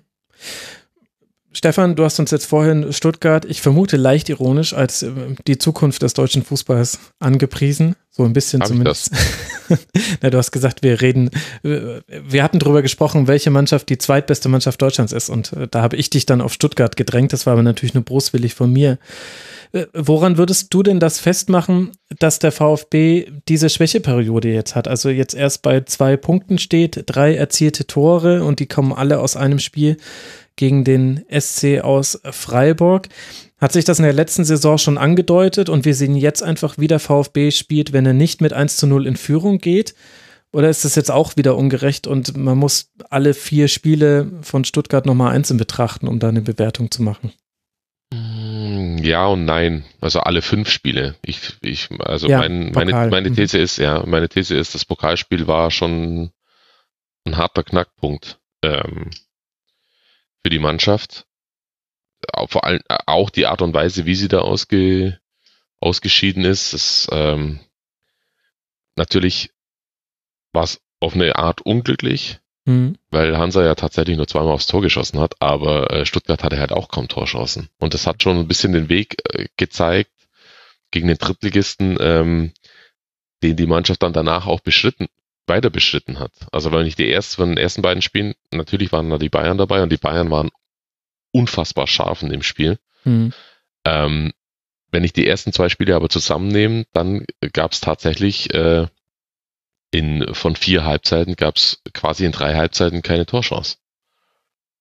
Weil gegen Mainz im ersten Spiel gab es äh, auch vielleicht, da waren die, die ersten 20 Minuten waren gut und danach war es quasi vorbei. Selbst nach dem Rückstand gab es so gut wie keine Torchancen. Mhm. Und das ist, das ist natürlich für eine Mannschaft äh, unabhängig davon, wie sie die letzte Rückrunde, Rückrunde gespielt hat, ähm, eine Mannschaft, die den doch gehobenen Anspruch formuliert und auch so dementsprechend äh, besetzt ist, ist es natürlich nicht zu akzeptieren. Und äh, auf Freiburg war die erste Halbzeit ja eigentlich waren die ja quasi nicht existent bis zu dem Gewaltschuss von äh, Insua und danach war es dann okay, zumindest mhm. nach vorne. Da hatte man das Gefühl, okay, also man kann, man kann schon sehen, was die Mannschaft imstande ist zu leisten. Wenn sie dann mal äh, anfängt, äh, wirklich äh, zu spielen. Aber jetzt in dem Spiel gegen Düsseldorf war es dann tatsächlich wieder so, dass man das Gefühl hat, wenn die ersten, wenn innerhalb der ersten zehn Minuten nicht die fünf, sechs Aktionen, die wichtig sind, sitzen, dann werden sie gleich wieder verunsichert und dann weichen sie immer noch weiter zu, äh, zurück, anstatt weiter mutig nach vorne, äh, nach vorne zu gehen und finden einfach überhaupt keinen Rhythmus. Also die, Mhm. sie sind nicht in der Lage mal, und wenn es nur 20 Minuten sind, 20 Minuten dauerhaft Druck auszuüben. Da ist immer mal wieder was da, ein paar Minuten vielleicht, oder mal eine Chance oder zwei Chancen nacheinander, das ist alles okay. Aber es ist nicht, bisher sind sie nicht in der Lage, wirklich so Druck aufzubauen, dass der Gegner, ähm, ja, dass sie den Gegner einfach beherrschen können. Selbst in Freiburg war es ja nicht so. Obwohl sie da ja drei Tore geschossen haben, aber das war ja dann, waren halt äh, Flanken, äh, Mhm. Flankentore dabei. Ähm, und nichts, was man, wo man sagt, oh, okay, das hat jetzt ein, es wäre jetzt ein Plan gefolgt, der, der, äh, der, der, der geheißen hat, wir müssen äh, uns flach in den 16er, in den 16er kombinieren. Und was auch da sehr auffällig ist, das hat man vorhin bei einer anderen Mannschaft schon mal, die Entscheidungsfindung mancher Spieler ist äh, manchmal echt abenteuerlich. Wo man denkt, okay, jetzt, jetzt bist du ja schon in der Zone, wo du sein willst, die anderen sind auch da, wo sie eigentlich sein müssten. Jetzt, jetzt, jetzt fehlen noch zwei Pässe bis zum klaren Torabschluss und dann kommt was Vogelwildes um die Ecke. Und man denkt sich so, nee, Ja, das Also stimmt, warum? das ist mir auch aufgefallen. Die sind zweimal, es, ich glaube, einmal war es Beck und einmal war es Gonzales, aber da bin ich mir gerade nicht mehr ganz sicher, aber zweimal sind sie hinter schon überspielte Pressinglinien wieder zurückgegangen. Und ich dachte mir so, warum? Warum? Du warst doch jetzt schon in dem Bereich, in dem man hin möchte, weil halt nicht gleich eine Passoption da war und dann ein bisschen der Mut gefehlt hat, da einfach mal in einen Raum rein zu dribbeln und dann darauf zu warten, dass, dass die Mitspieler sich schon anbieten und einem entgegenkommen. Ja, ist mir auch aufgefallen. Ja, und es ist einfach so, ich weiß, ich, ja, sch- schwer zu, schwer zu beschreiben, aber jetzt geht Korkut schon wieder so ein bisschen, rudert schon wieder so ein bisschen zurück, äh, lässt die, die, die angeblich so hoffnungsvollen neuen Spieler äh, draußen sitzen, holt dann Beck wieder zurück in die Mannschaft, Gentner spielt, ähm, Castro ist im Prinzip mit Gonzales jetzt mittlerweile der einzige der Neuzugänge, der, ähm, der äh, immer spielt. Ja. Obwohl es für ihn eigentlich jetzt gegen Düsseldorf war es dann so, dass es ja jetzt keine so Doppelsechs in dem Sinn mehr war, sondern eher so eine, ja, so Askasibar als klarer Sechser eben und, ähm, und Gentner und Castro eher so daneben, Mhm. was irgendwie auch Sinn macht, weil, also Askasibar ist eine absolute Maschine in der Balleroberung. Mhm. Das ist unfassbar, was der Typ für Bälle, äh, Bälle klaut. Und wenn man dann aber sieht, dass, dass die dann nach fünf oder zehn Sekunden wieder weg sind, dann ist es äh, umso frustriert, frustrierender, gerade für so einen Spieler muss es ja eigentlich äh, umso frustrierender sein, ähm, dass die Arbeit, die, die er da gegen den Ball dann geleistet wird, dass die dann einfach nicht fruchtet in was, äh, in Offensivaktion. Und für Castro gibt's einfach momentan noch nicht die Position, da ist die Position noch nicht gefunden, auf der der wirklich so spielen kann, wie er es eigentlich könnte. Der ist eigentlich eine ziemliche Enttäuschung bisher, muss man so sagen. Mhm. Ähm, aber das Problem, das, das kann, hat, das war ja vorher schon klar, dass das, das eigentliche Korkut 442 jetzt äh, dafür nicht gemacht ist. Jetzt hat er es ein bisschen anders versucht.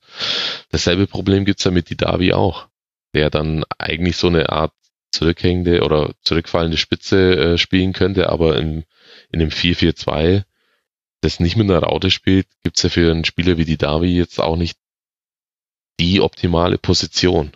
Ja, das Es stimmt. ist alles so im Ansatz so ganz nett und es hat auch gegen Düsseldorf nach vorne ab und zu mal so ausgesehen, dass eigentlich jetzt nicht mehr viel fehlt.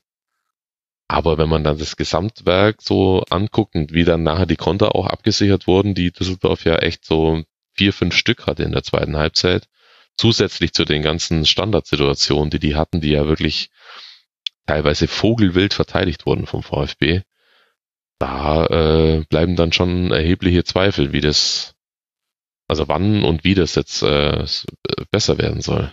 Mhm.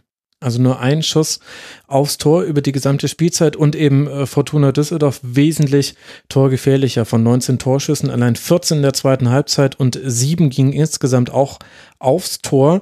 Und ich hatte auch den Eindruck, Alice, was der Stefan auch gerade schon angedeutet hat, mit den Kontern, die nicht ausgespielt wurden, mit den Standardsituationen, wo man den Ball nicht untergebracht hat, ähm, an Ron-Robert Zieler mehrmals gescheitert ist, da hat die Fortuna echt Punkte liegen lassen. Da wäre ein Sieg verdient gewesen. Und vor allem in der zweiten Halbzeit fand ich, war das so eine blitzsaubere Leistung und Düsseldorf hat den Druck aufgebaut, so zwischen der 50. und 65. Minute, den Stefan beim VfB vermisst.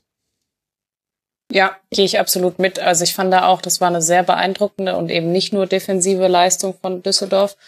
Ähm, die haben Druck aufgebaut. Mir hat äh, Jean Zimmer sehr gut gefallen. Ja. Über rechts, der hat äh, echt viel Tempo gebracht. Und leider ist es halt dann doch so gewesen, dass der entscheidende Pass irgendwie immer auch sich vielleicht falsch entschieden wurde oder zu spät gespielt wurde oder zu früh gespielt wurde. Das war immer so, man saß so vom Fernseher und dachte sich so, ah. Und es gab auch eine Konterszene, wo man gedacht hat, na jetzt aber. Und dann wird der Ball zu weit nach außen oh, ja. gespielt und so. Das sind so diese Kleinigkeiten, wo du, also ich muss sagen, in der ersten Halbzeit saß ich vor dem Fernseher und dachte mir so, oh je, was tue ich denn hier? Alles für den Rasenfunk. Und die zweite Halbzeit hat einen wirklich dafür entschädigt und ähm, da hat bin ich froh. Ja, kannst auch froh sein. ähm, hat einem wirklich Spaß gemacht, muss man sagen. Und das ist der größte Anteil daran liegt an Düsseldorf und nicht an Stuttgart. Auch wenn ich fand, bei Stuttgart hat zum Beispiel mit Erik Tommy kam noch mal ein bisschen Schwung rein. Aber ähm, Düsseldorf hat sehr gut gemacht und muss eigentlich als Sieger vom Platz gehen. Und da kann sich dann Stuttgart bei Zieler bedanken. Mhm.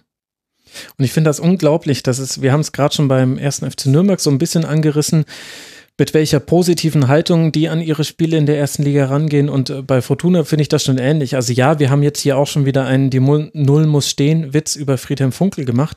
Aber das ist eigentlich ein äh, so moderner Umschaltfußball, den Fortuna Düsseldorf spielt. Und im Rahmen der Möglichkeiten ist er so gut ausgeführt, wenn jetzt die Konter noch ordentlich ausgespielt werden würden. Aber du hast manchmal den langen Ball vorne auf Duck gehabt, in den Situationen, in denen sie sich nicht anders haben befreien können. Du hattest aber auch so gute Vertikalpässe auf die Außen. Also Raman und Zimmer sind so oft geschickt worden. Botczek, finde ich, ist ein unfassbar guter Sechser gewesen in dem Spiel. Da ging nichts für den VfB in diesem Bereich. Eihan, Kaminski, beide sehr gute Partie gemacht. Also, das sind wirklich Aufsteiger, der Club und Fortuna, so wie man sich's wünscht. Das wird vermutlich nicht über 34 Spieltage jetzt an jedem Spieltag so sein, dass ich mich hier hinstelle und im Einklang mit meinen Gästen die beiden Mannschaften total über den grünen Klee lobe. Aber jetzt an diesem vierten Spieltag waren das einfach starke Leistungen und ich finde das, ich finde das immer schön zu sehen, weil ähm, das gehört auch ein bisschen zu so einer Liga mit dazu. Wir haben viel über eine langweilige Liga in der letzten Saison gejammert. Jetzt ist die Frage, also Meisterschaft scheint jetzt auch wieder nicht so wahnsinnig spannend zu werden, aber ansonsten passiert ja gerade echt an allen Enden der Tabelle was und ich finde es gerade, also vielleicht liegt es auch daran, dass ich jetzt acht Spiele über 90 Minuten gesehen habe an diesem äh, Spieltag, aber ich habe tatsächlich auch alle davon gerne gesehen. Sogar dieses Stuttgart-Spiel und das ist echt selten. Also ich gucke so viele Bundesligaspiele, das kommt selten vor, dass ich nach einem Spieltag, an dem ich so viel gesehen habe, mit einem Lächeln auf den Lippen einschlafe. Och. Ja, man ja. muss ja auch sagen, dass die äh, Spiele auf dem, auf dem Papier vorher, sage ich mal, auch eher so gewirkt hätten, als würden sie nicht so viel Spaß machen. Vielleicht. ja, ich hatte auch nicht geplant, so viele Spiele über 90 Minuten zu sehen. Das war auch so ein bisschen den Ergebnissen geschuldet, ja. Ja, und da muss man sagen, das war schon ein überraschender Spieltag, so wie es dann gelaufen ist. Und mhm. hat Spaß gemacht und ich glaube für die Zuschauer und für dich verständlicherweise. Ja, und natürlich für meine Gäste, die ja für den Rasenfunk dann auch immer viel, viel mehr Spiele gucken, als sie es normalerweise tun würden. Da bin ich ja da bin ich ja dann immer sehr dankbar. Für Fortuna geht es jetzt dann weiter zu Hause gegen Leverkusen und dann eben beim ersten FC Nürnberg. Da dürfen wir dann gespannt sein, wie die beiden Mannschaften das im direkten Vergleich machen. Das ist die englische Woche, die uns bevorsteht. Ich freue mich drauf und habe das Gefühl, wir haben diesen Spieltag ganz gut eingeordnet. Relativ wenig über Schiedsrichter gesprochen. War jetzt nicht geplant so von meiner Seite aus, aber die Diskussion führen ja auch andere genug. Das ist, äh, da wissen die Hörerinnen und Hörer schon, was zweifelhaft war und was nicht. Ich finde das jetzt nicht schlimm, dass wir da jetzt nicht jedes Fass nochmal ausgemacht haben. Außer ihr habt jetzt die letzte Chance. nee. Nicht mal die Alice zu Felix Brüch. Na dann. Habe ich ja schon im Eintracht-Segment meine Meinung dazu gesagt. Da ist keiner ähm, hat mir keiner widersprochen, also gehe ich an, dass ich vollkommen richtig äh, ja, ne, ich will das fast jetzt nicht nochmal aufmachen. Es war ein Zusammenspiel aus verschiedenen Dingen. Dann würde ich sagen, machen wir hier den vierten Spieltag zu, denn die Hörerinnen und Hörer müssen das ja auch noch weggehört bekommen, bevor dann am Donnerstagnachmittag die nächste Rasenfunk-Schlusskonferenz erscheint und dann am Montag darauf äh, gibt es dann wiederum die zum sechsten Spieltag und damit danke ich euch beiden äh, ganz herzlich. Zum einen Alice Tietje, Sportsland Alice auf Twitter folgt ihr. Es ist sehr lohnenswert. Sie arbeitet bei Sport Deutschland TV und sie hat sich ganz viele Spiele nur für den Rasenfunk angeguckt. Danke dir, liebe Alice. Sehr gerne. Vielen Dank dir für die Einladung. Ja, schön, dass du immer wieder kommst. Das nächste Bier im Stadion an der Schleißheimer geht dann auf mich auf jeden Fall. Und sobald er nach München kommt, bekommt auch Stefan Rommel von mir mehrere Häube ausgegeben. Danke dir, Stefan, dass du mal wieder mit dabei warst. Ja, immer gerne. Und ich äh, werde darauf zurückkommen. Ja, ich hoffe es doch sehr. Ich hoffe es wirklich. Ed Knallgöver heißt du auf Twitter, da kann man dir folgen. Und danke auch nochmal in Abwesenheit an Hassan Talib Haji, Ed Hassans Corner, der uns im Schalke 04 Teil ausgeholfen hat. Und damit endet diese 189. Schlusskonferenz, liebe Hörerinnen und Hörer. Ja, bleibt uns gewogen. Die nächsten zwei Sendungen äh, gibt es noch im Laufe der Woche. Ob es noch einen zusätzlichen Kurzpass gibt, das wird sich zeigen müssen. Das kann ich gerade noch nicht sagen. Es ist eine sehr dichte englische Woche, auch hier für den Moderator und sicherlich auch für euch Hörerinnen und Hörer. Genießt die nächsten beiden Spieltage, auf dass sie genauso nett werden wie dieser vierte. Und dann hören wir uns am Donnerstag wieder. Bis dahin macht's gut. Ciao.